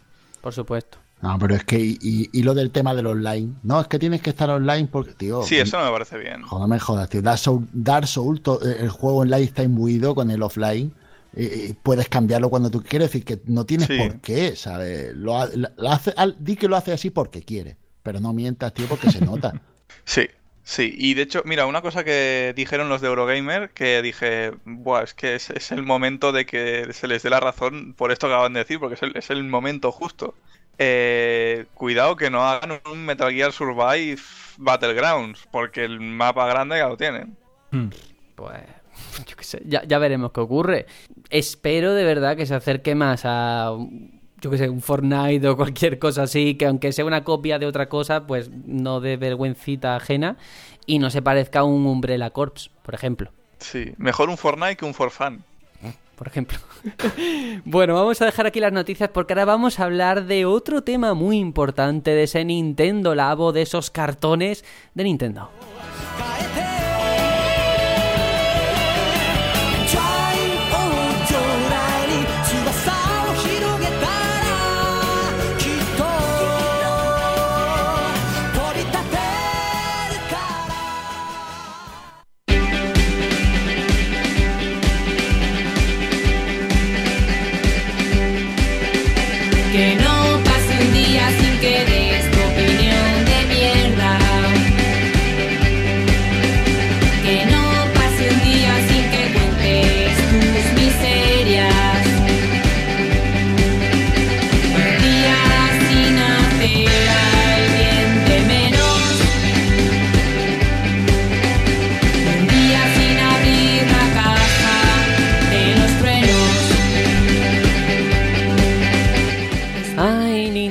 Nintendo, que después de ese Direct Mini que hicimos aquí, ese programa cero, a todo el mundo se nos quedó esa cosa de, bueno, habrá un Direct grande como venían diciendo desde algunos foros, como resetera, y de repente nos encontramos esa famosa frase de tenéis que estar atentos a nuevas experiencias interactivas que vamos a presentar para niños y para adultos, o una cosa así se decía aquí en España, Nintendo España, luego te ibas a América o a la versión inglesa y lo que decía era para niños y para los adultos con corazón de niño, ¿no? Una cosita así. Mm, ¿Qué nos hemos encontrado? A ver si soy capaz de explicarlo. ¿Qué es Nintendo Labo? Bueno, mi pregunta, como yo lo tengo aquí titulado, es ¿nueva genialidad de los japoneses o pasada de vuelta? Estamos hablando, este es el debate, estamos hablando según la descripción oficial, pues de cartón con el que eh, el niño sería capaz de crear periféricos que podría utilizar luego en combinación con su Nintendo Switch. Estamos hablando desde tocar el piano, usar una caña de pescar o mm, un jetpack hay muchas cosas. Va a estar disponible el 27 de abril en dos packs diferentes: el Toy-Con, que es como se llama Variety Kit, eh, de variedades, y el del robot, por 70 euros el primero y por 80 el segundo. Eh, hay muchas preguntas, yo lo entiendo. ¿Qué os pareció este anuncio? Dos minutos y pico creo que duraba y nos quedamos todos flipando, creo yo, ¿no? Esas fueron las Sí. primeras impresiones. Nuestra opinión es totalmente irrelevante. Empiezo por ahí. Wow, wow, Juanjo. Ah, justamente tú, Juanjo, que creo que no deberías decir eso, porque la opinión del padre es que, que es el que va a pagar Sí, pero- el juguete. No, no, nos tú pasó- compras lo que quieren tus hijos. Sí, pero antes de entrar en eso, que ahora de- dentro de muy poco, pero ¿no os pasó cuando lo estabais viendo, al margen de que os chirriase la idea o no, que eso ya va, va a cada cuestión personal, pero no pensasteis, esto es muy Nintendo? O sea, la filosofía la han seguido al pie de la letra de, de lo que es como, como empresa, ¿no? Como compañía. De muy familiar, Sí. de experiencias alternativas a lo que hace el sector de- tradicional del videojuego, ¿no? Sí, de juguetes, sobre todo, que recordemos cómo empezó Nintendo. Yo es que quiero escuchar a Aitor. Eh, Esto se va a convertir en un ring de boxeo como con los celdas de, de DS. Ganarás No, a ver, tú, eh, seguro. El, el caso es, eh, el anuncio en sí mm, me pareció bien. O sea, quiero decir, en lo personal no es un producto para mí, porque como bien dijo Nintendo, está enfocado a, a niños o a padres que tengan niños pequeños. Eh, así que en ese sentido, bueno, no, no soy su target, ¿no? Pero al margen de eso, eh, me parece bien. Tampoco me parece que sea, no sé, que haya reinventado la rueda por el hecho de que parece que, como lo ha hecho Nintendo, es innovación máxima, ¿no? Eh, No, vamos a ver. Eh, en esencia, lo que te están, o lo que yo veo, desde mi punto de vista, es, te están vendiendo un periférico con eh, el plus de que te lo tienes que montar tú, ¿no? Eso va a tener entretenido al niño un tiempo, pero una vez eso se acabe, mm, va a ser como si te compraras un Wii Wheel de estos que ponías el, el Wiimote encima y te hacía ya de, de volante, ¿no? Que yo también te digo que la mayoría de, de padres era en plan, eh, papá, montamelo porque yo no, no, no, no, no puedo Sí, con esto, ¿no? Pero Sí. al margen de eso, creo que lo que te ofrece ya lo hace directamente el, el Joy-Con, ¿no? O sea, realmente, bueno, mm, Pues sí, cada uno si hará con el dinero lo que quiera, pero... Claro, es que además has planteado muchísimos temas, eh, muchísimos frentes que ahora vamos a cubrir. Y Juanjo, te voy a dar la palabra, no te preocupes. Pero antes quiero que entremos precisamente en eso, en el perfil. Esto es para niños. Porque yo veo mucha gente de mi edad o gente más mayor, de veintitantos, treinta y tantos años, cuarenta y tantos, decir, no, no, no, es que hay que ver Nintendo, ¿qué quiere? ¿Que me compre un trozo de cartón por 80 euros? Bueno, es que no va dirigido a ti, ¿no? Tú no eres su target. Y eso es lo Claro. primero que hay que tener en cuenta y que mucha gente mm, tienden el- al yoísmo, decir, no, no, es que esto no es para mí, ¿vale? Pero eso no significa que sea ni mejor ni peor, no eres su público. Entonces, Juanjo, como persona que tiene hijas que a lo mejor pueden responder a ese target de edad, ¿qué te ha parecido el anuncio en ese sentido? ¿Tú lo jugarías con ¿Puedo- tus hijas? ¿Puedo hacer un inciso antes de que Juanjo Sí, sí. eh, aporte? Eh, que no sea algo tu target no te incapacita para opinar sobre ello. ¿eh? Por Efectivamente. supuesto, pero tú- Efectivamente. Sí, pero tú no puedes decir, bueno, es que esto es para niños de cuatro años. Como yo no me lo voy a comprar, es que no han pensado en mí los de Nintendo. Porque mucha gente tiene esa filosofía y, y no, ni una Sí, cosa sí. ni la otra. Entonces, Juanjo, como posible eh, o potencial consumidor de esto con sus hijas, ¿tú te ves montando estos cartones con ellas? Eh, sí, yo sí me veo montándolo y además es que lo primero es en, en estas cosas de montaje, o sea, mm, y vosotros os acordaréis de cuando erais más pequeños, lo importante no es el final, sino el camino. ¿De acuerdo? Lo importante es hacerlo, no cuando está hecho. ¿Sabes el Eh, problema, Juanjo? el Que en el mundo es- actual en el que vivimos queremos las cosas ya. Por eso eh, triunfa Amazon, No, triunfa tú, Google, porque tú queremos las- todo tú ya. las quieres ya. Tú, No, pero el no. problema es que No, el montaje me parece muy bien. No, pero, pero ¿qué camino te va a dar? Si son láminas de cartón que ya te viene cortado. No es un Lego que puedes tardar. Hay algunos Lego que son impresionantes, ¿eh? tardas un tiempo. El, el ensamblaje, ¿cómo va a ser de difícil? Esa es una de las dudas que se plantean. Porque si te lo vas a acabar en una tarde, pues ya lo he montado, ¿ahora qué hago? ¿Qué hago con mi caña de pescar? ¿Entiendes? Ese es el asunto. Ese es uno de los problemas que yo veo, ¿eh? Sí, el, el problema es que te lo venden como muy innovador porque uf, vas a poder hacer un montón de cosas, pero yo lo que veo es que vas a hacer las cinco cosas que te vienen y ya está. Quiero decir, no puedes reinventar herramientas porque a- a- aún así es que no hay juegos hechos para esas nuevas herramientas que tú pudieras crear. Pero vamos a ver, eh, esto es como, como decir eso, es como decir que cuando te compras un libro no lo puedes releer. Sí lo puedes releer. que decir, y, y estos, jugue- estos juegos tú los puedes jugar. No solamente montarlos, es montarlos y jugar con ellos. Y es Sí. decorarlos y es personalizarlos. Eh. Tiene un, un bagaje que a, los que a los niños les gusta hacer y a los padres nos gusta hacer con nuestros hijos. Después quería hacer un inciso. Yo no he dicho que no se pueda opinar sobre esto. He dicho que para Nintendo nuestra opinión sobre esto no es relevante. Relevante Mm, quiero sí. decir que a Nintendo le importará bien poco que si vosotros os gusta o no os gusta. Es que le da Ah, igual. claro, sí, sí. Le da igual. Por supuesto. Tú puedes Eso está opinar. claro. Yo lo que he dicho es que no es relevante. Porque quiero decir que tú opines tal. Yo, la, la opinión es cuando yo cogí y vi esto, cogí a mis dos hijas en el comedor y les dije, ¿podéis ver esto un momentito? Vale. Le di al play, vieron el vídeo y acabaron las dos pidiéndome un juguete de esto. Querían Ah, las, las dos. Pero al Una de El final... problema es el precio. Eh, bueno, pero, que- pero por que favor, no, entremos en el precio, no. precio, por favor. Es que Bueno, quiero dejarlo cuando- para después, pero, pero... es que hay que entrar en el Eh, precio. que sí, pero a ver, yo aquí estoy de moderador, entonces dejadme moderar los temas. Estamos hablando primero del perfil, que me parece estupendo, que dice Juanjo, bueno, es que yo se lo pongo a mis hijas y lo quieren. Claro, tú se lo pones como usuario o como persona que está acostumbrado a un producto de Nintendo. Al final sí que va al Nintendero de toda la vida y se lo compras a tu hija, pero una parte de ti está diciendo, ¡buah!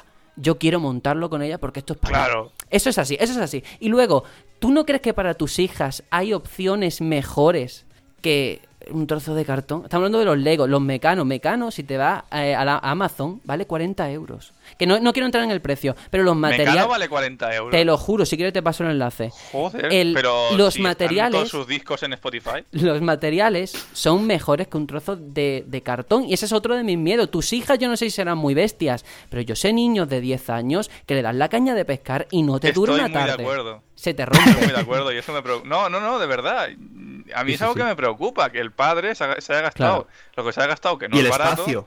Y que- se todo una eso. pasta. Sí, esa es otra. Y yo vi lo que era y miré al estante de atrás y digo, tengo que vaciarlo como mínimo tres cuartos de lo que hay si quiero tener esto. A no ser que lo quiera tener apilado y mal.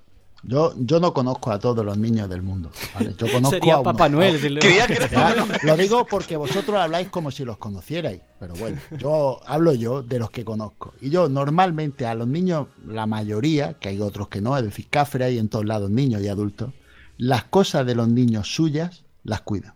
Las que hacen ellos las cuidan.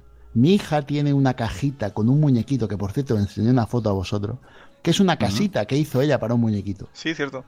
Y esa casa, que está hecha con cartón y fiso, la cuida más que el juguete que se ha comprado, porque el juguete que se ha comprado no lo ha hecho ella. Quiero decir, hay que confiar más en los niños de lo que vosotros pensáis, porque es que el asunto está en eso, en que se tiende a generalizar cuando lo que hay que hacer es mm, profundizar en el tema. A los niños esto no es que les guste, es que les encanta, porque para esto es algo suyo, porque han hecho ellos. Y eso es importante, hacer algo. Trabaja eh, en lo que es la unidad familiar, porque trabaja, como bien habéis dicho, esto no lo puede hacer un niño solo, lo tiene que hacer con su padre. Entonces el padre está ahí con su hijo y además a una dos temas que son videojuegos que le gustarán al padre, porque si no el padre no le compra esto, y al niño también, y el montaje de cosas que a los niños les encanta y al padre le ayuda a tener un tema de unión entre el niño y el padre, que es algo precioso hoy en día de encontrar, porque es difícil, parece que no, pero hoy día es difícil encontrar puntos de unión con la vida que llevamos, del trabajo, las clases, eh, las particulares, etcétera, etcétera. Así que yo digo que esto es muy bonito y es muy bueno para los niños. No sé, a ver, que me parece estupendo. Yo estoy muy de acuerdo. Mm, ah, Yo estoy de acuerdo a medias. O sea, yo no soy padre de tus hijos, y no sería muy raro. Pero, pero sí que, sí que. Joder. no, joder, podría ser yo tu padre, que es otra Eh, cosa. Pues se podría ser otra cosa. Pero hay niños y niños. Y me parece muy bonito lo que tú dices, pero yo Papá, te digo. tú, ¿no? Efectivamente. Mira, Sí. yo lo he comentado varias veces en privado. Yo, Lego, la primera vez que he montado un Lego por mí mismo ha sido ahora con 23 años. De pequeño. Bueno, eso, eso, esto- de pequeño problema, ¿eh? me regalaban los Lego y yo se los daba al vecino para que me lo O los montase. puzzles de mil piezas. Sí, porque yo lo quería montado. Entonces, hay mil niños y hay que entenderlo. Y la cosa es que Nintendo, una compañía que piensa tanto en la diversidad de su público, vamos ahora a reducirlo, a acotarlo a los niños. Eh, ¿Os acordáis de ese gamepad de Wii U que a prueba de mil golpes? No entiendo cómo. Hmm. Por un lado tienes eso y por otro tienes cartón. Es que es Ahí cartón. estoy de acuerdo también. Bueno, pero Tony, mojate, Vamos ¿estás de acuerdo con todo el mundo? haber- Bueno, haber estoy de acuerdo. A ver, estoy de acuerdo con que el gamepad era indestructible y a base de pedos gástricos.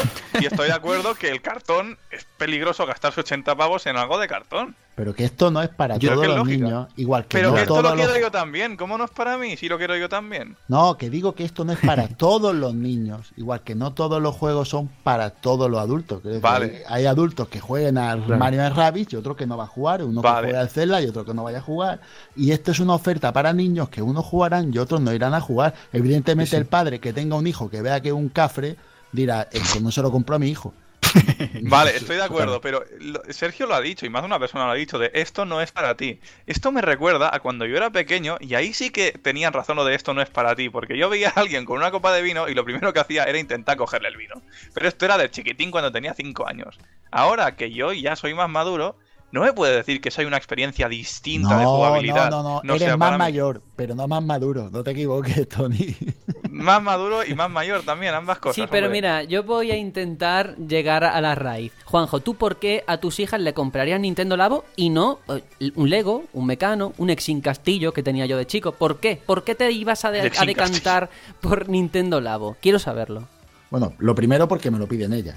Vamos a empezar lo- por ahí. no, pero se lo pide Pero que porque si no lo pones piden tú. lo compras igual. Tú, la- tú las. Y le adoctrinas. enseñaste tú el vídeo. Hombre. Claro. Hombre, yo enseñé el vídeo porque tenía que hacer un ejercicio didáctico de coger Ah. a personas. Porque que- si no tenías que hacer un ejercicio de ellas no lo quieren, pero yo sí, y lo sabes. No, no, pero y si no, si no niego que a mí la idea no me llame para tener algo que hacer con ellas, porque evidentemente os digo una cosa, a mí hacer un pianito y ponerme a tocar teclas no me llama personalmente. sí. A mí no, porque para eso me compro un pianito de esos que hay en los chinos y me pongo a tocar el piano. La No idea. La idea, exacto, no es lo mismo, es que es lo que tú has dicho. Es que es lo mismo un montón de. eh, un paquete de DIN A4 de folio de 500 que un libro. No es lo mismo. ¿Me entendéis o no? El material no es lo que hace el producto. El producto lo, lo hace Aquí la tienes tú que idea. escribirte el libro, ¿no? Claro, no, aquí tú participas, aquí hay un desarrollo, aquí hay un hacer. Sí, pero está cogido con pinzas, Juanjo, porque cuando has dicho tú antes lo de esa cajita que había hecho tu hija con imaginación, aquí yo es que la imaginación que tanto promueve esta, este marketing de Nintendo con Labo, no la veo tanta. ¿dónde está? La veo limitada porque te dan esas personalización. cinco piezas, pero bueno, personalización, pa- ponerle pagar pegatinas. 10 euros por pegatina. Claro, No, porque el resto no, son cartones recortados ya todos iguales. Pero tío, ¿cómo soy tan corto? Tú puedes. Madre lo siento, mía. Lo siento, faltar, tú puedes ¿eh? personalizar tu caja. Tú te haces la, ca- la casa y con Juanjo, el pero, pero para, base. para eso te gastas Pero 80 tú te- euros. ¿Tú no momento. veías Art Attack? Eso Todas es las casas gratis. son iguales. No, Claro. ¡Joder, maníacos! Me Pero vamos a te- Y ver. eso valía Señores, 0 pues- euros. Pero podéis escucharme un momento. Sí. Tú Sí. la casa puedes coger la casa base y después ponerle una chimenea, una valla, un lo que tú quieras con tus cartones. Que os digo una cosa, eh, para que lo sepáis, se pueden comprar cartones que no sean de Nintendo y y eso, lo, hace- eso lo haces tú, no lo hace Nintendo por ti. Pero es que eso lo- ya lo puedes hacer. Tú puedes ahora coger tu caja de, de- del Amazon que te han traído de cartón y mm, ponerte a hacer, yo que sé, un árbol. Puedes hacerlo ya. No necesitas que te Nintendo te venda un pack. Te falta el software. Madre. El software que te Pero va si a el software- dar el software te lo hago yo que soy developer. ¿Qué te Vamos a parece? sí, po- pero es que me parece genial que ahora los developers puedan hacer esto. No, a ver, tú a ver, a acabas ver. de decir. Tú A ver, no se de sabe aún, a lo mejor se lo reserva Nintendo. Tú es que tú no puedes hacerte un juego en que utilices el Joy-Con para hacer una función y ponerle una plantilla que tú te descargues de internet para poder hacer eso. Pues sí, eso está. sí, pero a lo Pues mejor no te dejan utilizarlas del Nintendo Labo como tal, y eso sería una jodienda. Pero vamos a ver, tú que tú no puedes hacerte un juego y que el juego dé unas funciones. A ver, yo me estoy perdiendo. Por favor, retomemos el debate. Sí, pero no usando el Nintendo Labo. A lo, me- a, a lo mejor preguntas si sí, pero en principio no. ¿Qué Los amigos, por ejemplo, los puedes usar, tú? pero no con contenido de Nintendo. En plan, el amigo de Mario te de- desbloquea un disfraz de Mario en mi Tony, juego indie. Tony, No. que Nintendo Labo no deja de ser un software con un añadido que son los cartones que se que sirven para personalizar la experiencia en base a ese software. Nada Sí, más, ¿eh? No te digo que no, pero te digo que a lo mejor tú quieres crear un juego que vaya con el Labo y Nintendo dice no, porque el Labo es nuestro. Pero es que está, eso ya es hablar por hablar. Estamos haciendo conjeturas. ¿Por qué no debatimos con lo que hay sobre la mesa, con lo que ya se conoce? Mm. Estos dos packs, el del robot y el de las variedades. Mm, Que van a llegar Eso más, es lo que hay. Seguro. No sé, si quieres, mira, de verdad, entramos ya en tema de precio. 80 euros el del robot. Demasiado, tío. Demasiado los dos. Los dos. Yo creo que, de verdad, mi firme opinión es que a lo Que se han mejor columpiado. luego vemos el unboxing y decimos, hostia, que es que las cremalleras están hechas con oro la parte de fuera. No lo son. No. Pero a día de hoy, 80 euros me parece excesivamente A caro ver, cuando también- Mecano ya os he dicho que vale 40 euros. También eh, voy a hacer un poco de abogado del diablo. Yo he llegado a ver Nintendo Land, es un ju- juego mm, mm, tipo Wii Sport para probar un poco el Gamepad. Yo lo he llegado a ver por 60-70 pavos, ¿eh? Y En no, su ser- deja de ser un chorri juego. No, no, y hace poco tiempo también. Bueno, Entonces ya- sabemos que cuando compras Nintendo compras caro. Eso lo tienes que, vamos, Sí, eso está grábatelo claro. en la mente. Eso está claro, pero hostia, eh, es que hemos pasado al tema del cartón. Ya. Uf. Entonces, ¿el software es lo que vale los 80 y el cartón Mm, tampoco. despreciable? No, a ver, yo personalmente le pondría de, de precio unos 50, 60, pero yo 50 ya le pondría. Pero vamos, 40. vamos a ver. Si estamos hace un momento hemos hablado que eh, Life is Strange, 40 euros la limitada, que te trae la banda sonora en físico, el libro de arte, un muñeco, un no sé qué. Y estamos hablando de un cartón y un software 80 euros. Es que eso es lo que que- me preocupa a mí, tío. Me da igual que haya correas y que haya lo que sea. Es que, tío, al final. Al final Nintendo no es tonta y sabe que vendiendo cartón. Sí. No, no so- pero que la materia prima del, del hardware aquí, por llamarlo de alguna manera, es el cartón, que es algo barato de hacer, que te gastas más en hacer el corte que en el material. Es que saben que con que vendan la mitad ya habrán recuperado. Que ojo, que nadie habla que esto va- no vaya a tener éxito porque lo va a tener. El éxito tener. está aseguradísimo, Sí, sí, Coño, ¿eh? sí. que me estoy quejando de precio porque lo quiero, nos ha jodido. Ya, ya, ya. Pero que sí, que hostia, 70 pavos, tío, por algo que sé que personalmente a mí, que ya sé, no, es que estos paninos, vale, sí, pero quiero probarlo, me gustaría probarlo. Sí, pero el, niño no sabe que vale 70 pavos, el niño lo quiere. Claro, hombre, nos ha jodido. es el tema. Con eso juegan también.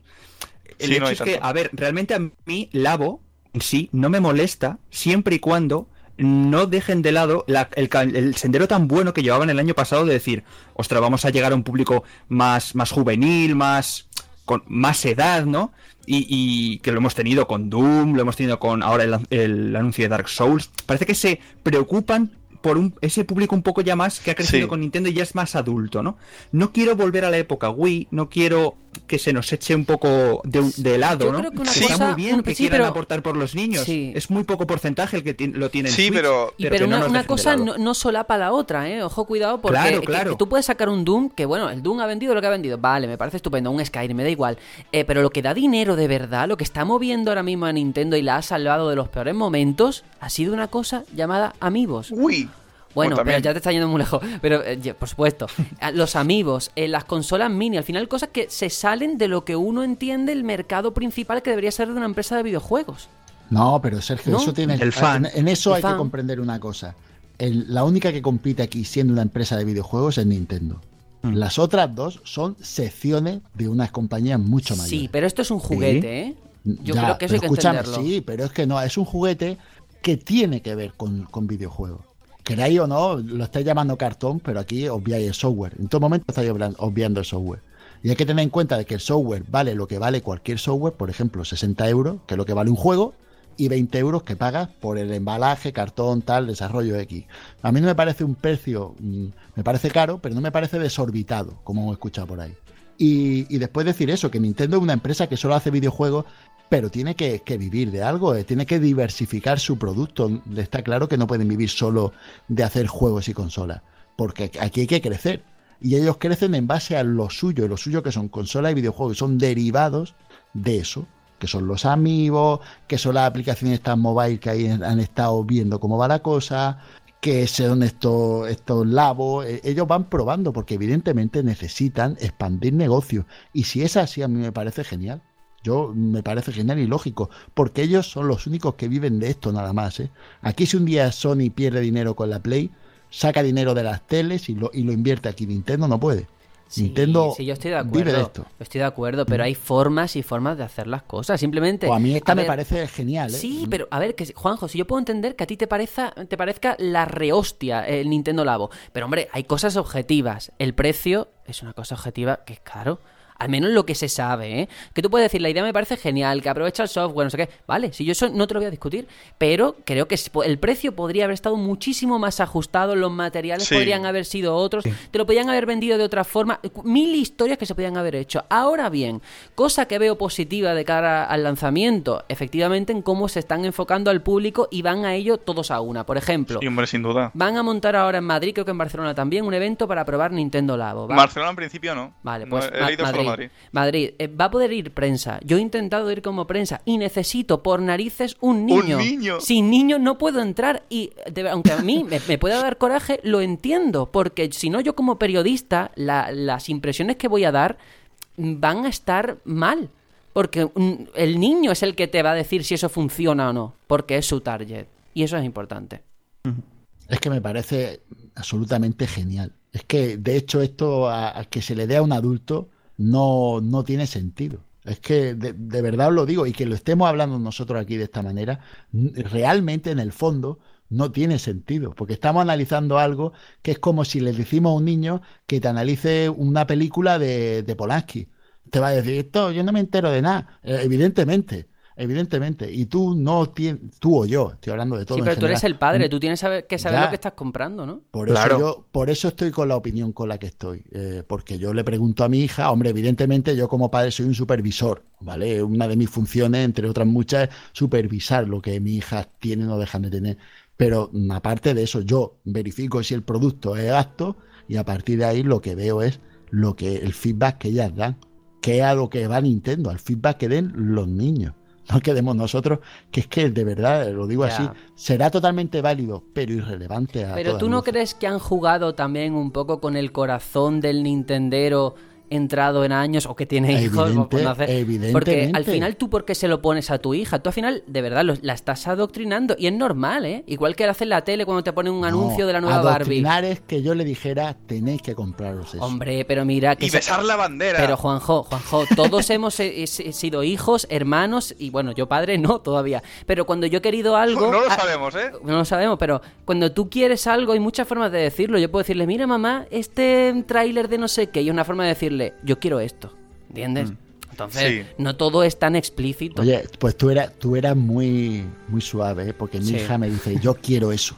Directamente, ¿sabes? Mi hija no sé, mi hija no va por, no, no ronea, pero para nada en absoluto. Ninguna de las dos ronean para nada. Yo creo No, que aquí yo, lo yo del mejor, tráiler enseñarlo lo hago ahora. Antes sí que era en plan, mamá quiero esto. No, vale. Lo mejor No, sin vale, duda yo creo que han sido a, los los memes. cinco, a los cinco segundos, mamá quiero esto. Bueno, dejemos "Mamá, hablar que vamos a ir cerrando el debate porque ya no da más de sí. No, nada, simplemente decir que lo mejor fue aquella, la noche de, de- del tráiler, ¿no? Los memes que surgieron por Sí, Twitter me sí. parecieron, vamos, espectaculares. Sí, Sí, yo, sí, yo creo que esa era noche de desconcierto, es decir, todas las cosas que se dijesen esa noche eran calientes y hay que respetarlo, ¿eh? Al día siguiente, ya después de haber reflexionado, decir, oye, a lo mejor esto no está tan mal, a lo mejor no es tan descabellado esto, o bueno, ¿no? O sea, hacer un poco de balance, eso hay que entenderlo, pero es que lo del Es que en choca. caliente era complicado opinar porque es que no sabíamos por dónde cogerlo. Que era como del mundo today, ¿verdad? O sea, jamás me lo sí. hubiera imaginado. Hablando aquí de la De VR, hecho- de la consola virtual, de no sé qué. De hecho, ha salido hace poco eh, lo de la, la- la empresa esta que, que lleva el tema de- del PEGI, no el PEGI, sino lo que, es lo que sería Sí, el PEGI, Sí, pero en el Alemania. alemán, el El alemán. El ¿no? USK, Que se les que son unos Pero- cachondos mentales. Mira, el USK, estamos los developers un poco hasta los huevos de ellos.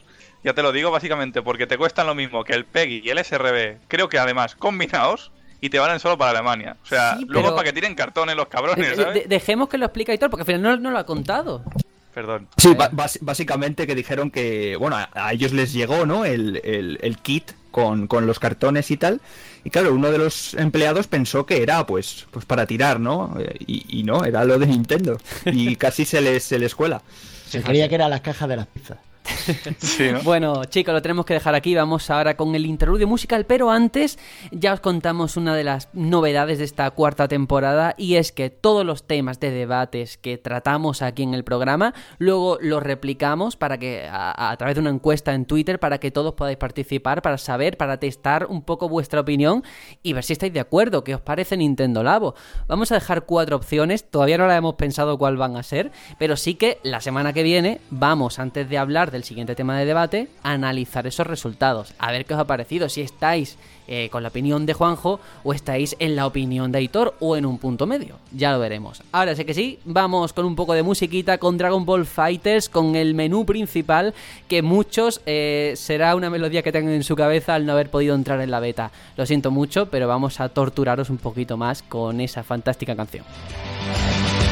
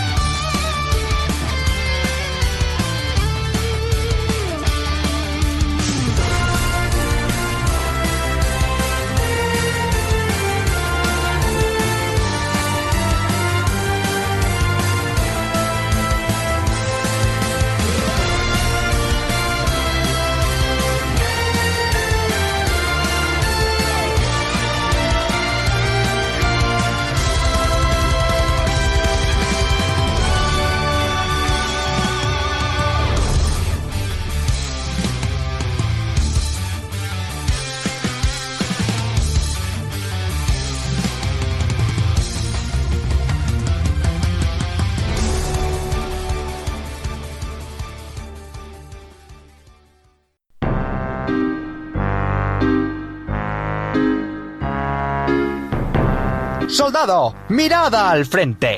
Somos el batallón Pluto. Si quieres seguir informado de la actualidad y escuchar los mejores debates y opiniones de la industria del videojuego, te recomiendo encarecidamente que sigas nuestro podcast semanal en iBox y iTunes. Además, también tenemos página web www.elbatallonpluto.com. Y si no, también puedes seguirnos por redes sociales. Estamos en Twitter y Facebook. Además, cualquier duda, sugerencia, queja o nota de voz que queráis que pongamos en el programa, podéis hacérnosla saber en info@elbatallonpluto.com.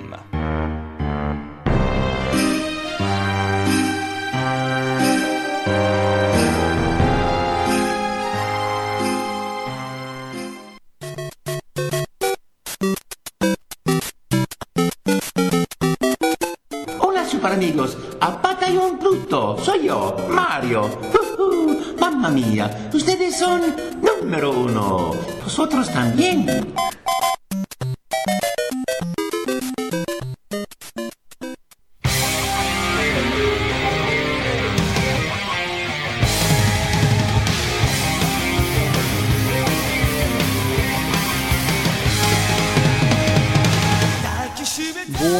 Ya estamos de regreso para hablar, a ver a qué hemos estado dándole ahora que ya hemos descansado. Ya, ya- la verdad es que ya teníamos que volver, ¿eh? Y ahora sí que sí, hablando de juegos, hablando de títulos a los que le hemos estado dando durante estas fiestas. Además, una de las novedades de la temporada, otra más, es que en vez de hacerlo eh, cuatro personas en un solo programa, que puede ser un poco agotador, tanta gente hablando de tantos juegos y no dedicarle a lo mejor demasiado tiempo a cada uno, nos lo hemos dividido en cada semana dos. O sea, esta vez lo va a hacer eh, Aitor y Juanjo y la semana que viene, si Dios quiere y estamos los que tenemos que estar, Tony y yo. Así que, Aitor, empezamos contigo a ver a qué has estado jugando. Pues bueno, voy a estrenar temporada, voy a estrenar sección esta vez con un titulazo, un título que le tenía unas ganas tremendas y he estado todas estas navidades dándole mucha caña. No se trata ni nada, más ni nada menos que de Horizon Zero Dawn, la edición completa con ese DLC de Frozen Wilds y bueno, ha sido una experiencia tremenda, tremenda, tremenda, en todos los sentidos, ¿eh? Estoy, vamos, encantadísimo con, con lo que he descubierto y ya me declaro desde, desde el momento en que lo acabé y bueno, incluso horas antes de acabarlo ya se veía venir, me declaro muy fan de esta saga y espero que continúe, haya más secuelas porque es un disfrute espectacular. Eh, me ha enamorado la historia, me ha parecido lo mejor, pero a, a niveles de, de leer todo, todos los documentos que me iba encontrando me los leía enteros porque me quería enriquecer de ese mundo, eh, todos esos audios, esos hologramas que te vas encontrando. Me he empapado de arriba abajo, digamos. Eh, gráficamente me ha parecido una espectacularidad. Eh, yo no me quiero ni imaginar cómo se tiene que ver, porque si yo ya lo veía bien, esto en una, en un televisor 4K con el HDR, con esas mejoras que le, que le metieron a la versión Pro, eso se tiene que ver, vamos, de escándalo. Yo ya no, mi, mi mente no, me, no se imagina que se vea mejor que, que como lo he visto. Eh, espectacular a, a nivel de colores, eh, el modo foto, bueno, yo lo he quemado, lo he quemado porque los paisajes, ya digo, el mundo, eh, esas, esos parajes eh, helados, eh, esa diversidad, ¿no? Selvas, eh, cañones, ¿no? Como en el, si estuvieras en el, en el, desierto, espectacular. Eh, luego a nivel de, de sonido me ha, me ha encantado, el tema principal es, es una delicia. Con esta edición eh, completa te regalaban como una especie de, de tema para, para PlayStation 4 eh, y está sonando de fondo ese, ese tema principal de- del juego cuando estás en el menú y me encanta. Y en cuanto al doblaje, me ha parecido espectacular. Eh, la, protagonista Aloy, eh, la cantidad de líneas de diálogo y lo borda, eh, la, la actriz de doblaje. Ahora mismo no tengo el, el nombre. eh, Michelle Jenner. Sí, Michelle. Michelle, Sí, Michelle sí, Jenner sí, sí. Lo, hace, lo hace espectacular bueno. es- es- esa chica. Pues eh. mira, antes Y- de, de- de nada, ya que Sí. estamos hablando precisamente de Aloy y tal, eh, la pregunta que a mí me ronda la cabeza, porque yo no lo he jugado, es esa. ¿Qué tiene este personaje para que haya cautivado con un solo juego, eh? Tan carismático. Pues es que yo creo que te diría que es muy real. La el diseño de Aloy es muy real. No es la típica chica que eh, viene siendo habitual en los juegos, muy sexualizada a lo mejor en, en juegos muy japoneses. No, no. Es, es una chica con defectos. eh, defectos físicos de verdad. Quiero decir, su dentadura no es perfecta, eh, su mirada tampoco. eh, es una chica que luego también cuando la vas conociendo ves que tiene pues sus flaquezas, su, su opinión sesgada. En ese sentido te acerca mucho a, a- a ella, ¿no? Ujú, Yo Es creo que una... esa es su, su mayor fuerza. Claro, ¿es una humanidad mostrada de una forma diferente a la de Lara Croft, por ejemplo, en el reboot? ¿O es Claro. de ese- diferente, no? Mm, ah, en el reboot. Sí. Uf, O así. pues, difícil, com- difícil No, comparación, es, la es- verdad. es diferente, porque Ajá. Lara Croft lo que Sí. lo ves es más sufridora. Aquí Sí, no es que sí. sufra, es que la personalidad es arrolladora porque la ves, es que Aitor lo ha dicho muy bien, a mí me pasó lo mismo, es real. Tú la Mm. sientes como un personaje que podría mm, ser factible. Qué bueno. No la sientes Sí. como un personaje que han puesto ahí. No es, para poner un ejemplo, no es eh, una actriz puesta para hacer de, de Lara Croft. Es Mm. Lara Croft, ¿vale? Eso es, sí. Es una, es una es un personaje con mucha personalidad, que dice las cosas a la cara, lo que piensa. Y en ese sentido, pues eso, sí, mucho carisma. Mucho, mucho carisma. Eh, luego también, siguiendo un poco con, con este, eh, este repaso, eh, eh, poco para ambientarnos, ¿no? Sin, sin tampoco spoilear nada, porque por ejemplo, ya veo que Sergio no, no, no lo ha podido Yo tampoco, jugar. así que por favor. Eh, Eso, eso. Y Tony tampoco. Y sé que Tony también es muy, muy sensible a, a los spoilers, pero sí, bueno, sí. un poco Me para estoy curando de eso, ¿eh? También, que soy muy tocapelotas. un poco para mm, localizarnos, ¿no? Dónde, dónde- ubicarnos, dónde estamos, ¿no? Eh, empezamos el juego siendo Aloy niña, eh, niña, eh, em, pero no sé, tendrá seis años o una cosa así. Sí, sí, sí. Eh, y mola mucho, es, es muy mona, ya hay que decirlo, ya de por sí es muy mona. Entonces eh, empezamos con, eh, con ella a esa, esa edad y ella pues va- está jugando y se cae a, una cueva, ¿no? Y entonces ella descubre que esa cueva no es una cueva normal, Eh, hay, cosas que ella no, comprende, que no ha visto en, en la naturaleza, ¿no? Y es que claro, acaba de, acaba de caer a un- una especie como de búnker o laboratorio de una civilización antigua de hace mucho tiempo que estaba tecnológicamente muy avanzada. Eh, y claro, ella está asustada porque no, no, no entiende nada, ¿no? Eh, entonces consigue un- una herramienta, podríamos decir, en esa, en esa cueva, que se conoce como foco. Eh, es una especie como de pinganillo, para que me entendáis, ¿no? Que ya se coloca en la, oreja. Y en base a eso, pues ella puede interactuar con un montón de, tecnología de, esa época pretérita, por así decirlo. Eh, tanto a nivel de hologramas, a nivel de poder abrir puertas de los búnkeres, todo eso le da como una especie también de, radar o visor especial sobre, sobre el mundo, ¿no? A- Es como una, especie como una como de- realidad aumentada, como la HoloLens. Sí, algo así, ¿no? Porque tú cuando, cuando enfocas a cierto tipo a lo mejor de enemigo, pues te dice el tipo de enemigo que es, el nivel que tiene, ¿no? Es una especie como de, de navegador, ¿no? Por así decirlo. Y claro, eso le da a ella un, un handicap, no un handicap, sino que le pone las cosas mucho más fáciles que, que al resto, ¿no? A la hora de afrontar Un todos poder. sus aventuras. poder, eso es, Tiene un el don. poder. Sí. Eso es. Entonces, bueno, eh, la historia va avanzando, ella se hace mayor, ella hay que decir que está como apartada del resto de su, de su tribu, ¿no? Porque hay que decir que eh, el mundo está, es como si hubiese, eh, si hubiese reiniciado, ¿no? Digamos, está la época prehistórica de nuevo en, en- en el mundo, ¿no? Eh, eso por un lado, y por el otro lado tenemos un, un mundo poblado, aparte de animales, de, de- máquinas, de bestias mecánicas, eh, que son eh, las nuevas piezas de caza de, de estas tribus, ¿no? Entonces, eh, el gran misterio de este juego es resolver de dónde viene todo esto, ¿no? ¿Qué hacen esas bestias ahí? ¿De dónde sale todo eso? Y es muy, muy interesante cómo te vas enterando, cómo todo va teniendo su lógica dentro de, este, de esta historia de ciencia ficción espectacular. Eh, lo único así que podría mm, que no me encaja bien o que le pod- rechina un poco, ¿no? No es un juego perfecto.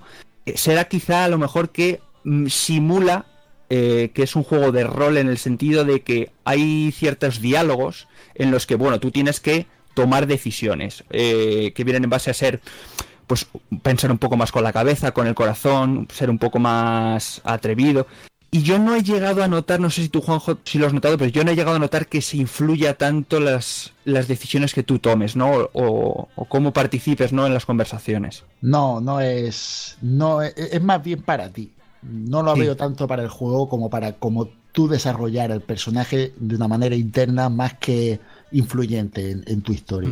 De hecho, es. eh, eh, todo lo que yo había visto del juego, aparte que la ambientación me parece sublime, esa libertad Sí. más encaminada al, al argumento, yo siempre la he entendido y es una pregunta que te quiero hacer a, a la jugabilidad. Hemos visto cómo puedes poner trampas, trepar. ¿Realmente es tanto Sí. así o hay más Quick Time Events o lo que sea? ¿Hay libertad? Mm, bueno, Quick Time Events Bueno, eso- como eso tal no hay, Ajá, que yo ah, recuerde mira. ahora mismo no hay. Po- No sé si Juanjo me puedes, pero creo que creo que no. Yo no lo recuerdo, ¿eh? Yo no lo recuerdo. No lo recuerdo, por, por lo menos. Y luego, eh, sí, lo que comentas es la leche porque le da mucha profundidad. Hay un set de armas muy variado. eh, la pos- las posibilidades de cazar eh, esas bestias mecánicas. Bueno, bestias mecánicas puedes cazar animales porque puedes craftear mucho para, eh, pues, un poco como Far Cry, ¿no? Eh, que ibas mejorándote la bolsa, la mochila para poderle meter más cosas, ¿no? Pues aquí es un poco igual, ¿no? Tienes que ir consiguiendo materiales tanto de las- los animales eh, vivos como de estos estas bestias mecánicas para, para irte mejorando todo. Eh, y sí, eh, puedes matarlos a flechazos, puedes matarlos con, con la vara esa que llevas, puedes sabotearlos en algún momento de la aventura y usarlos como monturas o que se peguen entre ellos, puedes mm, ponerles trampas de cuerdas para que tropiecen o se electrocuten. Hay un montón de posibilidades y hay un montón de variedad de estos bichos, de estos bestias mecánicas, a cada cual más grande, a cada cual más fiero, y mola muchísimo enfrentarte a los más grandes, porque es una auténtica locura los combates y la epicidad que se vive. Qué bueno, qué bueno. Sí, en, en este aspecto he de decir que me gusta un puntito más el combate de este juego que el de Zelda, por poner su alter ego en- durante todo este año. El combate para mi gusto es más... ¿Puedo- Se, vive, se vive más. Puedo lanzar aquí una esta y seguro que me van a llover las piedras, ya lo estoy viendo. Me gusta más este combate que el de Monster Hunter. Uf, bueno, Me gusta más la caza aquí que la de Monster Bueno. Hunter. Pero ha, Ahí lo ha jugado, Bueno. ha jugado a Monster Hunter. Ha jugado con fuego, diría yo. He jugado con fuego. He jugado muy poquito a Monster Hunter lo- y el, el sistema de combate no me ha gustado mucho y lo, no, no- no lo he profundizado tanto to- entonces. Bueno, bueno, pues con pero eso. aquí me ha encantado. Ay, ay, bueno, pues vamos a quedarnos con ese final. Lo de Monster Hunter, vamos a hacer como si no lo hubiéramos oído, por si acaso alguien se ofende. Y ahora. No, pero que sepas Sí. que como te escuche Vic... Te mata. eh, no, no Lo te sé, va a lo matar, sé. te va a poner un pedazo de comentario, un churraco explicándote las Me, me va a dejar de seguir en. Twitter. Bueno, eh, Juanjo, por tu parte, ¿a qué has, a qué has estado jugando? Bueno, pues yo, la verdad, he estado jugando a muchas cosas desde la última vez que hice una que estamos jugando. Pero me voy a, voy a hablar de algo que he jugado más bien hace poquito. De hecho, ayer o antes de ayer todavía estaba jugando a esto. Y, y es porque lo compré hace poco. Es eh, Super Lucky's Tale, que, que es un juego exclusivo, comillas, de Microsoft. Porque eh, está para Xbox y también está para PC. Pero Ajá. creo que solo está para la Windows Store. No estoy muy seguro. El caso es que tiene cross eh, play y cross buy. Y si te lo compras en PC, lo puedes jugar en digital en la, en la One. Pero y, y viceversa, siempre que sea digital. Yo, como me lo he comprado en físico, una oferta muy buena que, que vi, que me valía 12 euros mandado desde Francia. Joder. Pero, Pues entonces, cogí- ¿Pero en físico entonces no es Play Anywhere o qué?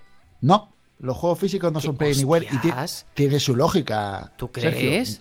Muy Claro, porque si yo cojo el juego y se lo vendo a otro y a otro y a otro, No, pero, te- pero vamos a ver, pero te trae un. Yo entiendo que se tendría un código, ¿no? Igual que cuando te No, compra un juego de PC en físico, que al final es una tarjetita lo que hay dentro. No, no, aquí no. Aquí Uf, los juegos me- de PC chocado, de ¿eh? Xbox, los juegos de PC de Xbox son como los juegos de Play 4, no van con código ni nada. Donde tú lo metas Sí, sí, funciona. pero que al lado del manual yo digo, pues te traerá un código. Bueno, bueno, vale. No, no, no lo tiene. Bueno, aparte Vale, de- sí, del sí, tema ese, perdón. que ya te lo dejo aclarado, eh, es un juego hecho por Playful. eh, y una cosa curiosa que es muy poquito, pero el juego está doblado al castellano. Me gusta decir esto porque hay tan pocos juegos ya que estén doblados al castellano que, y sobre todo de, de Microsoft que me parece interesante dar el detalle. Eh, no deja de ser anecdótico porque es la historia al principio que se cuenta, el planteamiento de historia y tal, y después algunas vocecillas durante el juego, porque estamos hablando de un plataforma, plataforma puro y duro, al, más puro estilo antiguo, a los que sean de la generación de 8 y 16 bits se acordarán, porque era el, el género predominante y, y no deja de ser una evolución al siguiente nivel de este género. Eh, tiene un buen manejo, es muy intuitivo en los saltos. El sistema es el típico de un mapa externo en el cual eh, tenemos el planteamiento de misiones en un mundo en el que estamos viendo y después vamos pasando a fases por unos portales, así como el parecido, no sé, por dar un eh, al Crash Bandicoot Warped, pues algo así, ¿vale?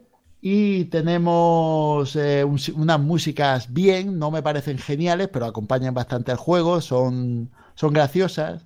Y el juego, mm, lo que son las fases de, de, de, de plataforma se plantean en dos tipos, en plataformas 2D y 3D, e incluso combinación de los dos tipos en ciertos momentos de las mismas fases. Como clonó, Así un poco- rollo así...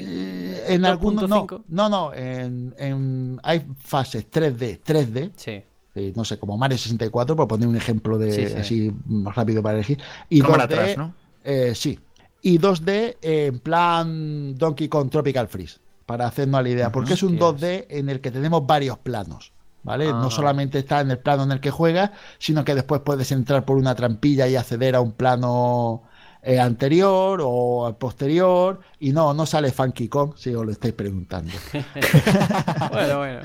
Eh, tiene dif- diferentes tipos de niveles también porque hay niveles de puzzle en los que simplemente, pues nada, haces un puzzle y te dan el premio porque este juego también se basa muy en los coleccionables. Cada fase, para hacerla al 100% necesitas acabar el nivel, evidentemente, donde te dan los coleccionables, el premio es un trébol, ¿vale? Y cuando acabas el nivel te dan un trébol, cuando consigues 300 monedas te dan un trébol en cada nivel.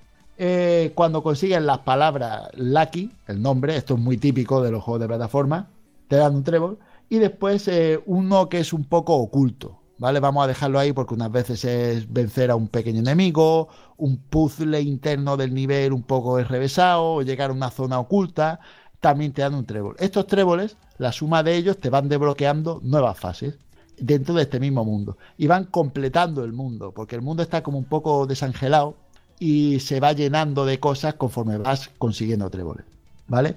Eh, es bastante variado dentro de lo que de lo que es el juego para lo que yo me esperaba de esta plataforma, me lo veía más, más lineal, pero la, lo que es el desarrollo me parece me parece que está bien porque porque no te da siempre lo mismo, sino que va nivel a otro va cambiando la Claro, situación. es que estamos hablando de un género de plataformas que es que yo creo que se ha alcanzado la excelencia. Entonces, aportar Sí. algo nuevo, algo diferente a lo que ya hay, es arriesgado y es complicado, ¿no? Yo creo que aporta algo nuevo al catálogo de Microsoft. Sí, es- está muy bien duda. elegido. Está bien elegido dónde sacar el juego, porque evidentemente aquí el catálogo es- no es el de Mike, el de, perdón, el de Sony o el de Nintendo. El de Nintendo es el mejor en este género, sin duda. Y pero este es el que tal vez colé un poco más y está muy bien elegido el, nicho de mercado. Pero tengo que decir, he dicho la- las cosas normales o amables del juego. En general, el juego es bastante. Yo le daría un, una, un- lo que es una buena nota si tuviera que dar nota de esto, que no es, no es el caso. Pero tengo que decir que el juego es demasiado amable, fácil, porque el juego está obviamente y muy dedicado para niños. No es el típico juego eh, en el No fácil es de jugar. Kong, ¿no? No, Donkey Kong, No, Donkey Kong decir. es difícil. Donkey Kong es difícil directamente, ¿vale? Claro. El Tropical Freeze. Pero hay otros juegos, por poner un ejemplo, y voy a hablar de otro de los grandísimos de, de ahora, Mario Odyssey es un juego fácil de jugar, pero difícil de dominar. Estaremos de acuerdo en eso, ¿no? Llegar a, a- dominar el, el Odyssey es complicado, cuando menos. Este juego no. Este juego es fácil. Y te das cuenta de ello en los niveles de puzzle, cuando ves que te hace los puzzles a la primera y, y prácticamente sin pensar. Entonces te das cuenta de que está dedicado a niños. Es un juego para niños. Y no está mal, no está mal. Eh, de hecho, eh, vuelvo a decir, al catálogo de Microsoft le falta este tipo de juegos. Yo lo he, pro- lo he probado a ponérselo a mi hija y mi hija ha flipado, le ha encantado. Mm, Lo, lo juega ella más que yo. Yo lo he jugado mm, la mitad más o menos de juego para, para lo que es probarlo, para poder hablar aquí de- del juego con fundamento. Y el resto del juego, pues lo está haciendo mi hija y estoy yo pues con ella viéndole y animándola, porque todavía algunos saltos le cuestan, esto y lo otro, pero un juego mm, básicamente dedicado a ello y que lo recomiendo de verdad para niños, el que tenga hijos y este juego no pide muchos requisitos y tenga un PC medio potente, se lo recomiendo para su, para su peque. Te voy a hacer una pregunta tan fácil como a lo mejor el juego. Eh, ¿Ves a Lucky con posibilidades de ser mascota de Microsoft? No, no. ¿O mascota de algo? Eh, como poder, podría, pero el problema es que eso ya no se lleva. Yo creo que Claro. el tema de mascotas, eso es algo que Nintendo aguanta porque, porque es que Nintendo es, es que es la única Hombre, compañía de videojuegos. No sé qué decirte. Acabamos de hablar de, de Horizon, ¿eh? Aloy, yo creo que, a ver, mascota Sí, pero queda raro. más- Pero ya, personaje, sí. yo creo que es ya par- parte de- del icono de, de esta generación de Sony, ¿no? Sí, pero, sí, tú pero supongo que se refieren a animales. o Bueno, pero animales eh, ah, por antropomórficos. salir del campo semántico, sino de figuras clave, igual que está el jefe maestro, ¿no? En ese sentido. Bueno, está. Eso es. Está en presente, no sé si está mucho. Bueno. Yo sí diría que, como, como está diciendo Sergio, sí podría formar parte de, de la imagen de catálogo de, de Xbox. Sí, que yo creo que es a lo que se estoy de refiere acuerdo. Sergio. Sí. No tanto como mascota, porque eso ya no. Eso solo lo hace Nintendo y porque Nintendo es Nintendo y tiene un lugar especial por el hecho de que es una compañía pura de videojuegos y por lo tanto mantiene los axiomas que le han llevado hasta, hasta aquí, hasta hoy día. Pero por lo demás, pues es un juego que para mi gusto, de verdad lo digo, es muy destacable el que tenga una One. eh, y quiera que su hijo o su hija juegue a, su One, porque mm, lo tiene perfecto, lo tiene a tiro, lo tiene a huevo para, para un juego que no está mal precio, de normal creo que está a unos 25, 30 euros en físico, mucho más barato en digital. Eh, una opción totalmente Y recomendable. además puede ser la puerta de entrada a otras plataformas, a lo mejor un pelín más exigentes, ¿no? Eh, exacto, exacto. Eh, para mí, es- eso que has dicho tú me parece genial. el concepto que yo, que yo haría, pues para cualquiera que tenga un hijo entre los 5 y 8 o 10 años, perfecto. Pues perfecto, pues vamos a quedarnos aquí y vamos ahora a estrenar una nueva sección eh, de esta temporada. Eh, hoy estamos de estreno en muchas cosas, ¿eh? Y ahora os digo el nombre propuesto por Juanjo, dispuesto a que yo haga el ridículo eh, ya no en inglés, sino con el francés también.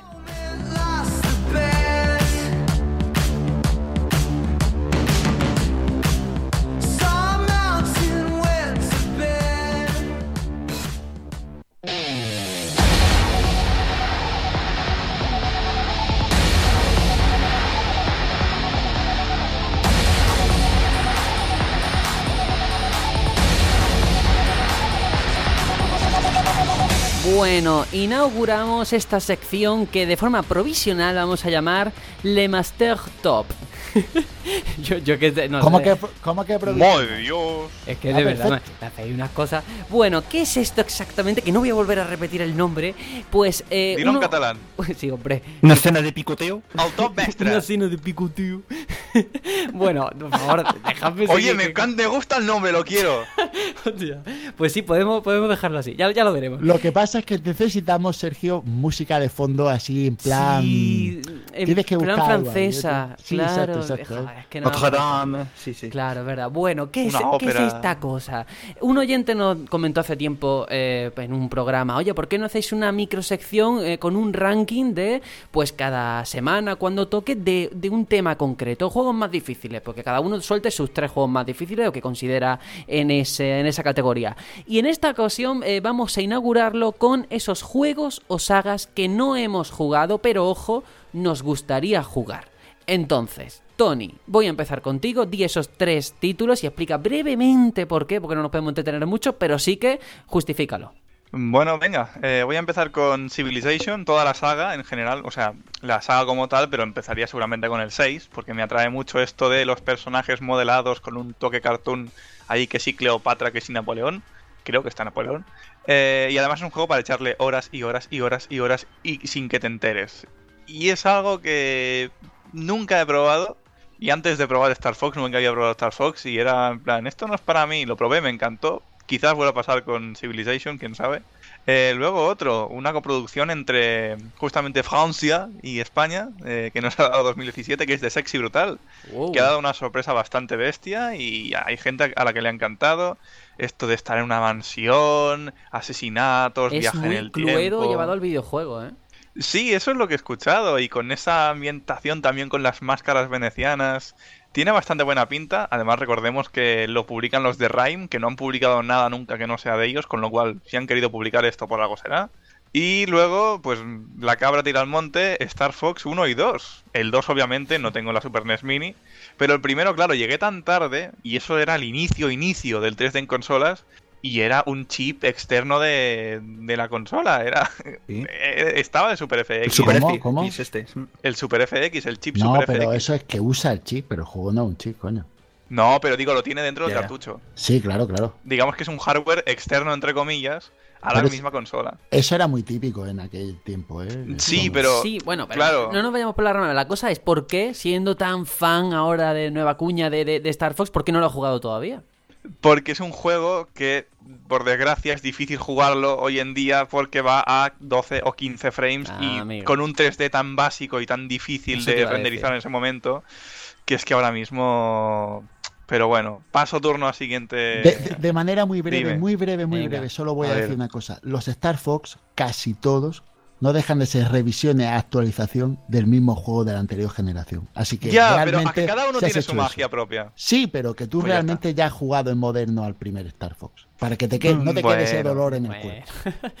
bueno pues venga. Vamos a seguir, Aitor, por tu parte, ¿qué títulos o qué sagas has escogido? Pues en primer lugar, eh, un título que me han recomendado últimamente mucho, pero no le he podido echar el guante porque he estado, bueno, he cogido la Play estas navidades y no lo he soltado, pero de verdad que me gustaría ponerme en algún momento con el PC a, jugar estos títulos.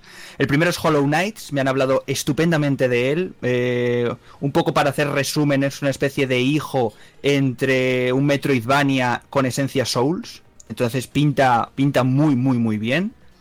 Eh, otro de ellos es Assassin's Creed Origins. Eh, yo he jugado, creo, a todos los Assassin's Creed. Mm, Bueno, el Rogue no, porque no me llamaba nada el tema de barcos y el 4 tampoco mucho. Pero este parece que ha salido bien parado, ¿no? Han pasado los meses y parece que no ha levantado Sí, tanta Yo creo que, que te mala- encantaría, ¿eh?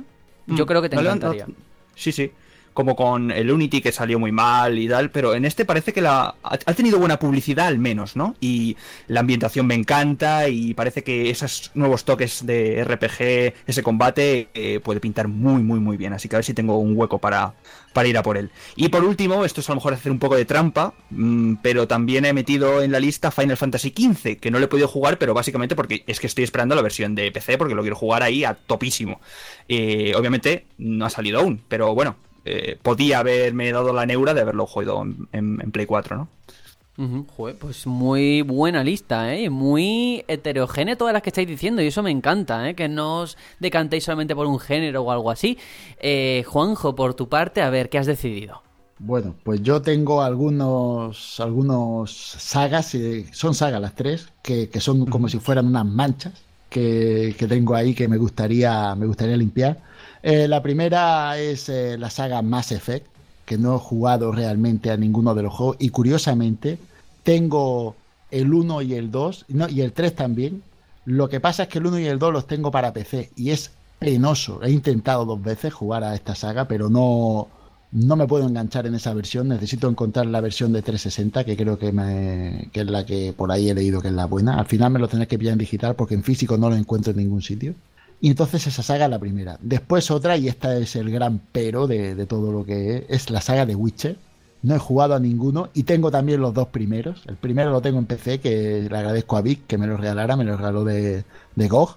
El segundo me lo compré para una edición super guay de, de Xbox 360 y los tengo que jugar porque esta saga me la tengo que jugar. Le he leído los libros, fijaros, el, el- lo que tengo aquí por, por darle. Y después, por último, es un- una saga que creo que nunca voy a jugar, pero que me llama muchísimo la atención. Y es la saga Divi- Divinity Original Sin. Wow, muy bien. Me llama mucho la atención, pero lo veo tan inmenso, lo veo tan grande, que digo, es como, como, como voy a darle yo a esto, pero me encantaría poder darle a eso porque... Como, como si The Witcher no fuera grande, ¿sabes? Ya, ya, ya, ya, pues, pues, pues ahí era el asunto, que tengo que elegir entre una de dos y como de Divinity Original Sin no los Claro. tengo, no estoy obligado a jugarlos, ¿vale? De los otros sí los tengo, ¿sabes? que eso es lo peor de todo. Sí, eso es lo peor porque dicho tres entran- tochos tochos, ¿eh? Con un lore, puf. Pues eso, es que teniendo el juego en la estantería te da un poco de remordimiento, ¿no? No, no claro, jugarlo. claro, claro, claro. Pues eh, yo rápidamente voy a decir los míos. eh, pues uno de ellos Valkyria Chronicles. Aquí ha salido más de una vez. Y es verdad que el estilo artístico me llama muchísimo. El género de, de la estrategia también. Todo el tema de que está en inglés. Bueno, ya hemos hablado de esa traducción que hay de, del anterior. Pues yo creo que sí, que a lo mejor es un buen momento. Estoy esperando eso, la ocasión, el tiempo libre para jugarlo. Y luego otra saga eh, que aquí voy a hacer trampa, he metido dos en uno, pero porque uno es casi una continuación espiritual del otro. Es Shenmue y Yakuza. O sea, uno es al final el que ha tomado el testigo de esa forma de hacer juego. Y, y Shenmue es que no me pilló a mí, porque yo ni tenía drinkas ni, ni por allá pasó. Entonces me queda la cosa esa de jugarlo y disfrutarlo. Yakuza, como está todo en inglés, me pasa exactamente lo mismo. Es fuerza de voluntad que todavía no he encontrado. Y espero encontrar. Para, para va a tener que necesitar mucha fuerza de voluntad. Porque las mecánicas hoy día, te lo digo, uno, uno que lo ha jugado. eh, no es que las mecánicas de juego fueron precursoras de muchos juegos de hoy en día, pero claro, palidecen porque se han pulido mucho. Claro. Se han pulido Bueno, mucho. Lo, está el lo que- 3 ahí en desarrollo. A ver, a ver, bueno, a ver, a ver, a ver. A ver, a- además ha mejorado mucho lo que han enseñado a nivel de caras, ¿eh? Ten- tenía que decirlo. Y luego el último, fíjate Juanjo, cómo te conozco, antes fuera de micro, más o menos lo había dejado caer. Digo, ya verás que nos vamos a repetir más de uno. Mass Effect. Mass Effect es esa saga que yo también, de hecho, aquí ya conté mi odisea hace dos años, dos veranos. Sí, es verdad, me estoy acordando ahora. Claro, sí, sí, no, sí. no podía por lo mismo. O sea, el 1, ahora mismo jugarlo en Origin, en PC, es, no voy a decir injugable, pero es muy, muy complicado. Se hace muy áspero los controles. Y, y no he conseguido engancharme. Mira que le eché, yo qué sé, 10, 15 horas, pero no supe seguir. Dije, es que no, es que no puedo más. Y de verdad, qué pena que Andrómeda no haya salido todo lo bien que, que- que la gente hubiese querido porque me hubiera enganchado ahí. Ahora que está más barato, a lo mejor es el momento. Na- nadie dice que sea un mal juego, simplemente que no estaba a la altura de las expectativas, ¿no? Pero bueno, esas han sido nuestras sagas y juegos que no hemos jugado, que nos encantaría. Y esta, este es el primer top que hacemos, que al final el nombre no sé en qué se ha quedado. Si una cena de picoteo o algo así. Os O- prepara una cena de A mí me picoteo. gusta mucho el nombre de escena de picoteo, ¿eh? Cena de picoteo, va. Bueno, vamos a pasar de Francia, vamos a movernos a territorio japonés con Mazinger Z y con los comentarios de ese programa cero.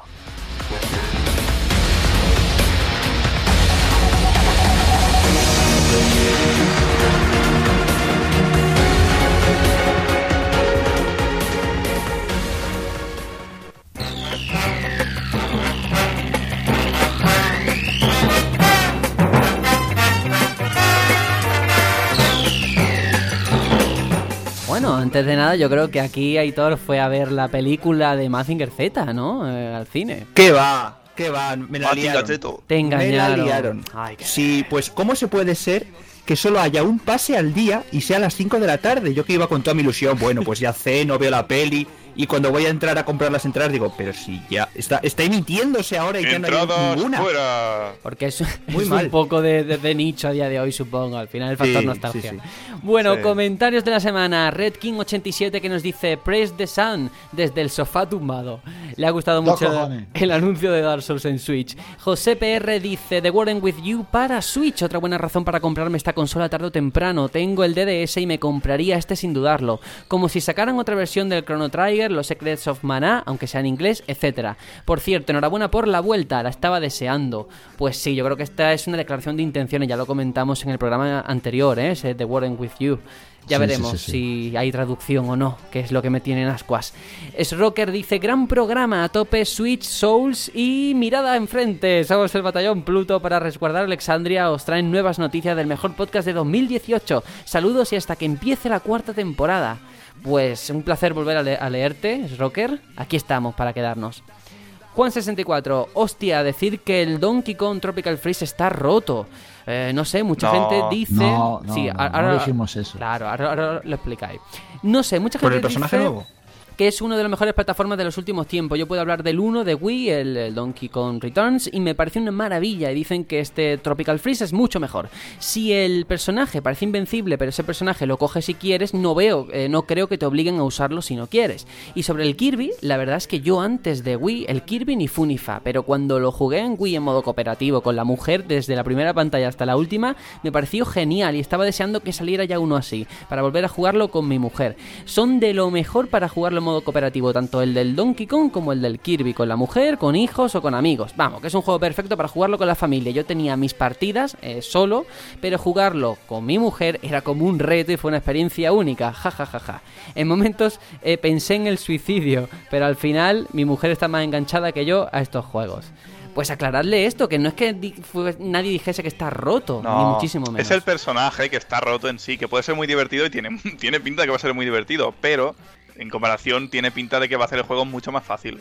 Claro, no, la, crítica no era que, primero, que lo que estaba roto era el personaje, pero la crítica no era tanto al juego, que el juego, yo repito, mm, yo lo traje como mi gran juego de, de Wii U. Sí, para mí juego un juegazo. Si la cuestión es si la mejora que es este personaje que está roto es suficiente como para que te plantees comprarte el juego de nuevo. Creo que esa era la crítica que entre todos hicimos un poco. Ahí estamos. Julián Muñoz, eh, contento con lo mostrado en el direct. Donkey Kong, eh, Is o Dark Souls se vendrán para casa y habrá que ver ese modo historia del Mario Tennis. El único punto negativo que le vi fueron los DLCs del Pokémon. ¿No se trataba de una versión deluxe y por tanto completa del juego? ¿Quién me dice que no van a repetir la jugada con la presunta edición definitiva de Hyrule Warriors? Hostia, buena reflexión, ¿eh? Es que tiene toda la razón. Yo no había caído tampoco en el asunto, pero el Pokémon no deja de ser una revisión al alza del Pokémon que salió en Wii U. Por lo tanto, que encima te metan DLC es ya hasta criticable, como muy bien ha hecho el oyente. sí, Sí. señor. Mm, Bueno, al final es dependiendo, ¿no? Si el Mario Kart de 8 Deluxe hubiese venido o se hubiese anunciado otro pase de temporada, viendo el precedente hubiésemos aceptado todos, ¿no? Sí, es raro que no haya Sí, tenido pero ninguno. esto no es un pase de temporada, editor. Es que si te fijas, son dos personajes. Ya. Que si personajes de apoyo, tal, 15 pavos cada uno. Sí, no es, es no es ni, pa- ni parecido. Tiene muchas Y razones. eso es muy feo. el compañero. Mm, sí, sí. Mm, Sí. Seguimos. Pipes dice: Bienvenidos de nuevo, hijos de Pluta. Ya se os echaba de menos. Toma ya, toma ya. Qué Me arte. encanta. Es el nombre que deberíamos tener, hijos de Pluta. Sí, hombre, por Dios. Eh, tengo que decir una cosa, eh, me he pasado. Plutón verbenero. Sí, a Me he hecho el platino de Bloodborne y mi personaje se llama Hijo de Pluta. Me encanta. Quiero Maravilla, foto de eso. Queremos Eh, captura. Yo la- también la- quiero La foto voy de a eso. subir a Twitter y lo voy a subir con el tiempo y todo de juego. Y además estoy jugando ahora mismo a Demon Soul una partida nueva y el personaje se llama Hijo de Pluta. Ole. Ahí, ahí, que siga la tradición. Dani Pérez dice: Yo portearía a Switch Pikmin 3, que está en el top 10 de los mejores juegos que he jugado en mi vida, que no han sido pocos. El New Super Mario Bros. U es un pedazo de juego como la copa de un pino también, divertidísimo. A otro Wind Waker tampoco le haría ascos yo. Y como no, ese pepinazo de juego llamado Super Mario 3D World. Grandísima obra maestra para mí, mucho mejor que el Odyssey.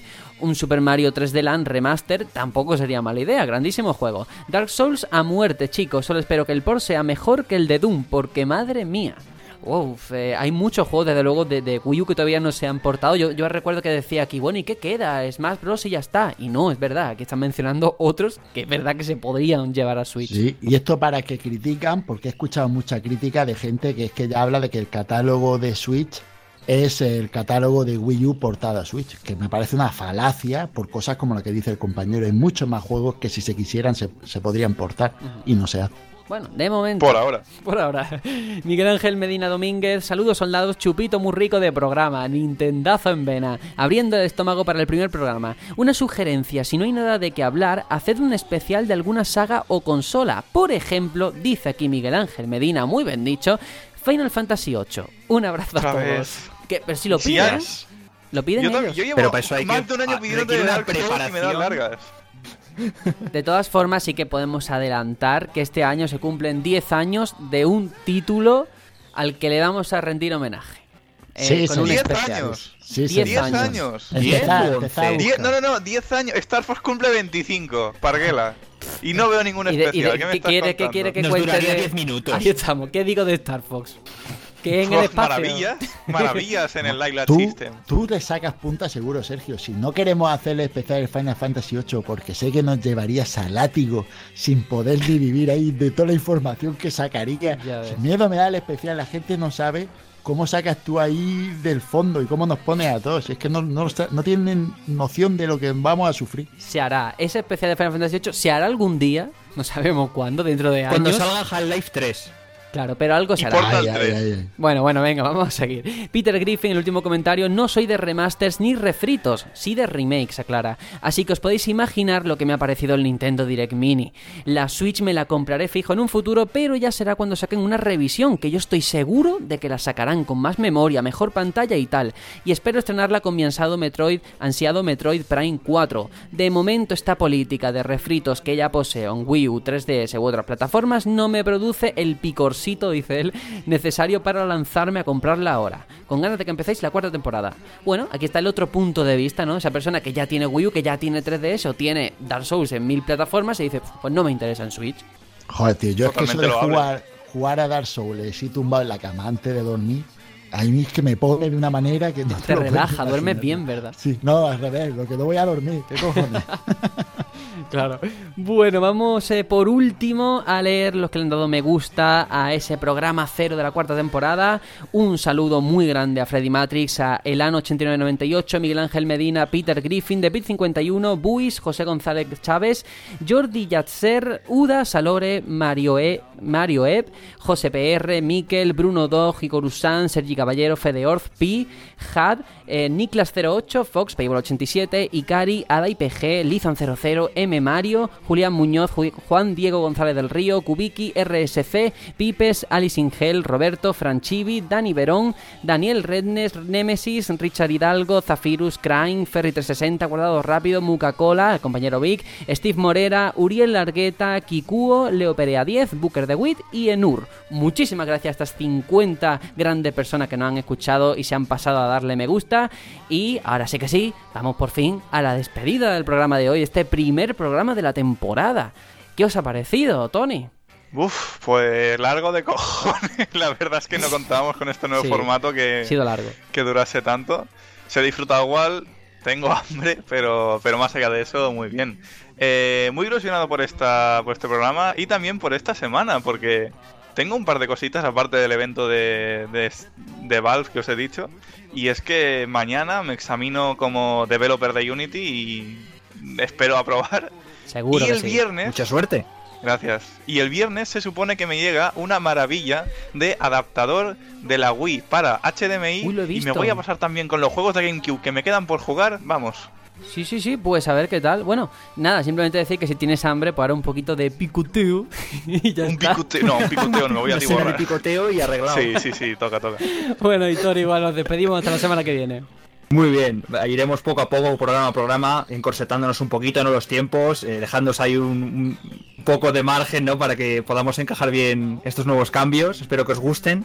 Y nada, yo me largo eh, a seguir la senda del maestro Juanjo, ese Bloodborne que estoy ahí eh, exprimiendo, vamos, como, como, como no, no sabe nadie.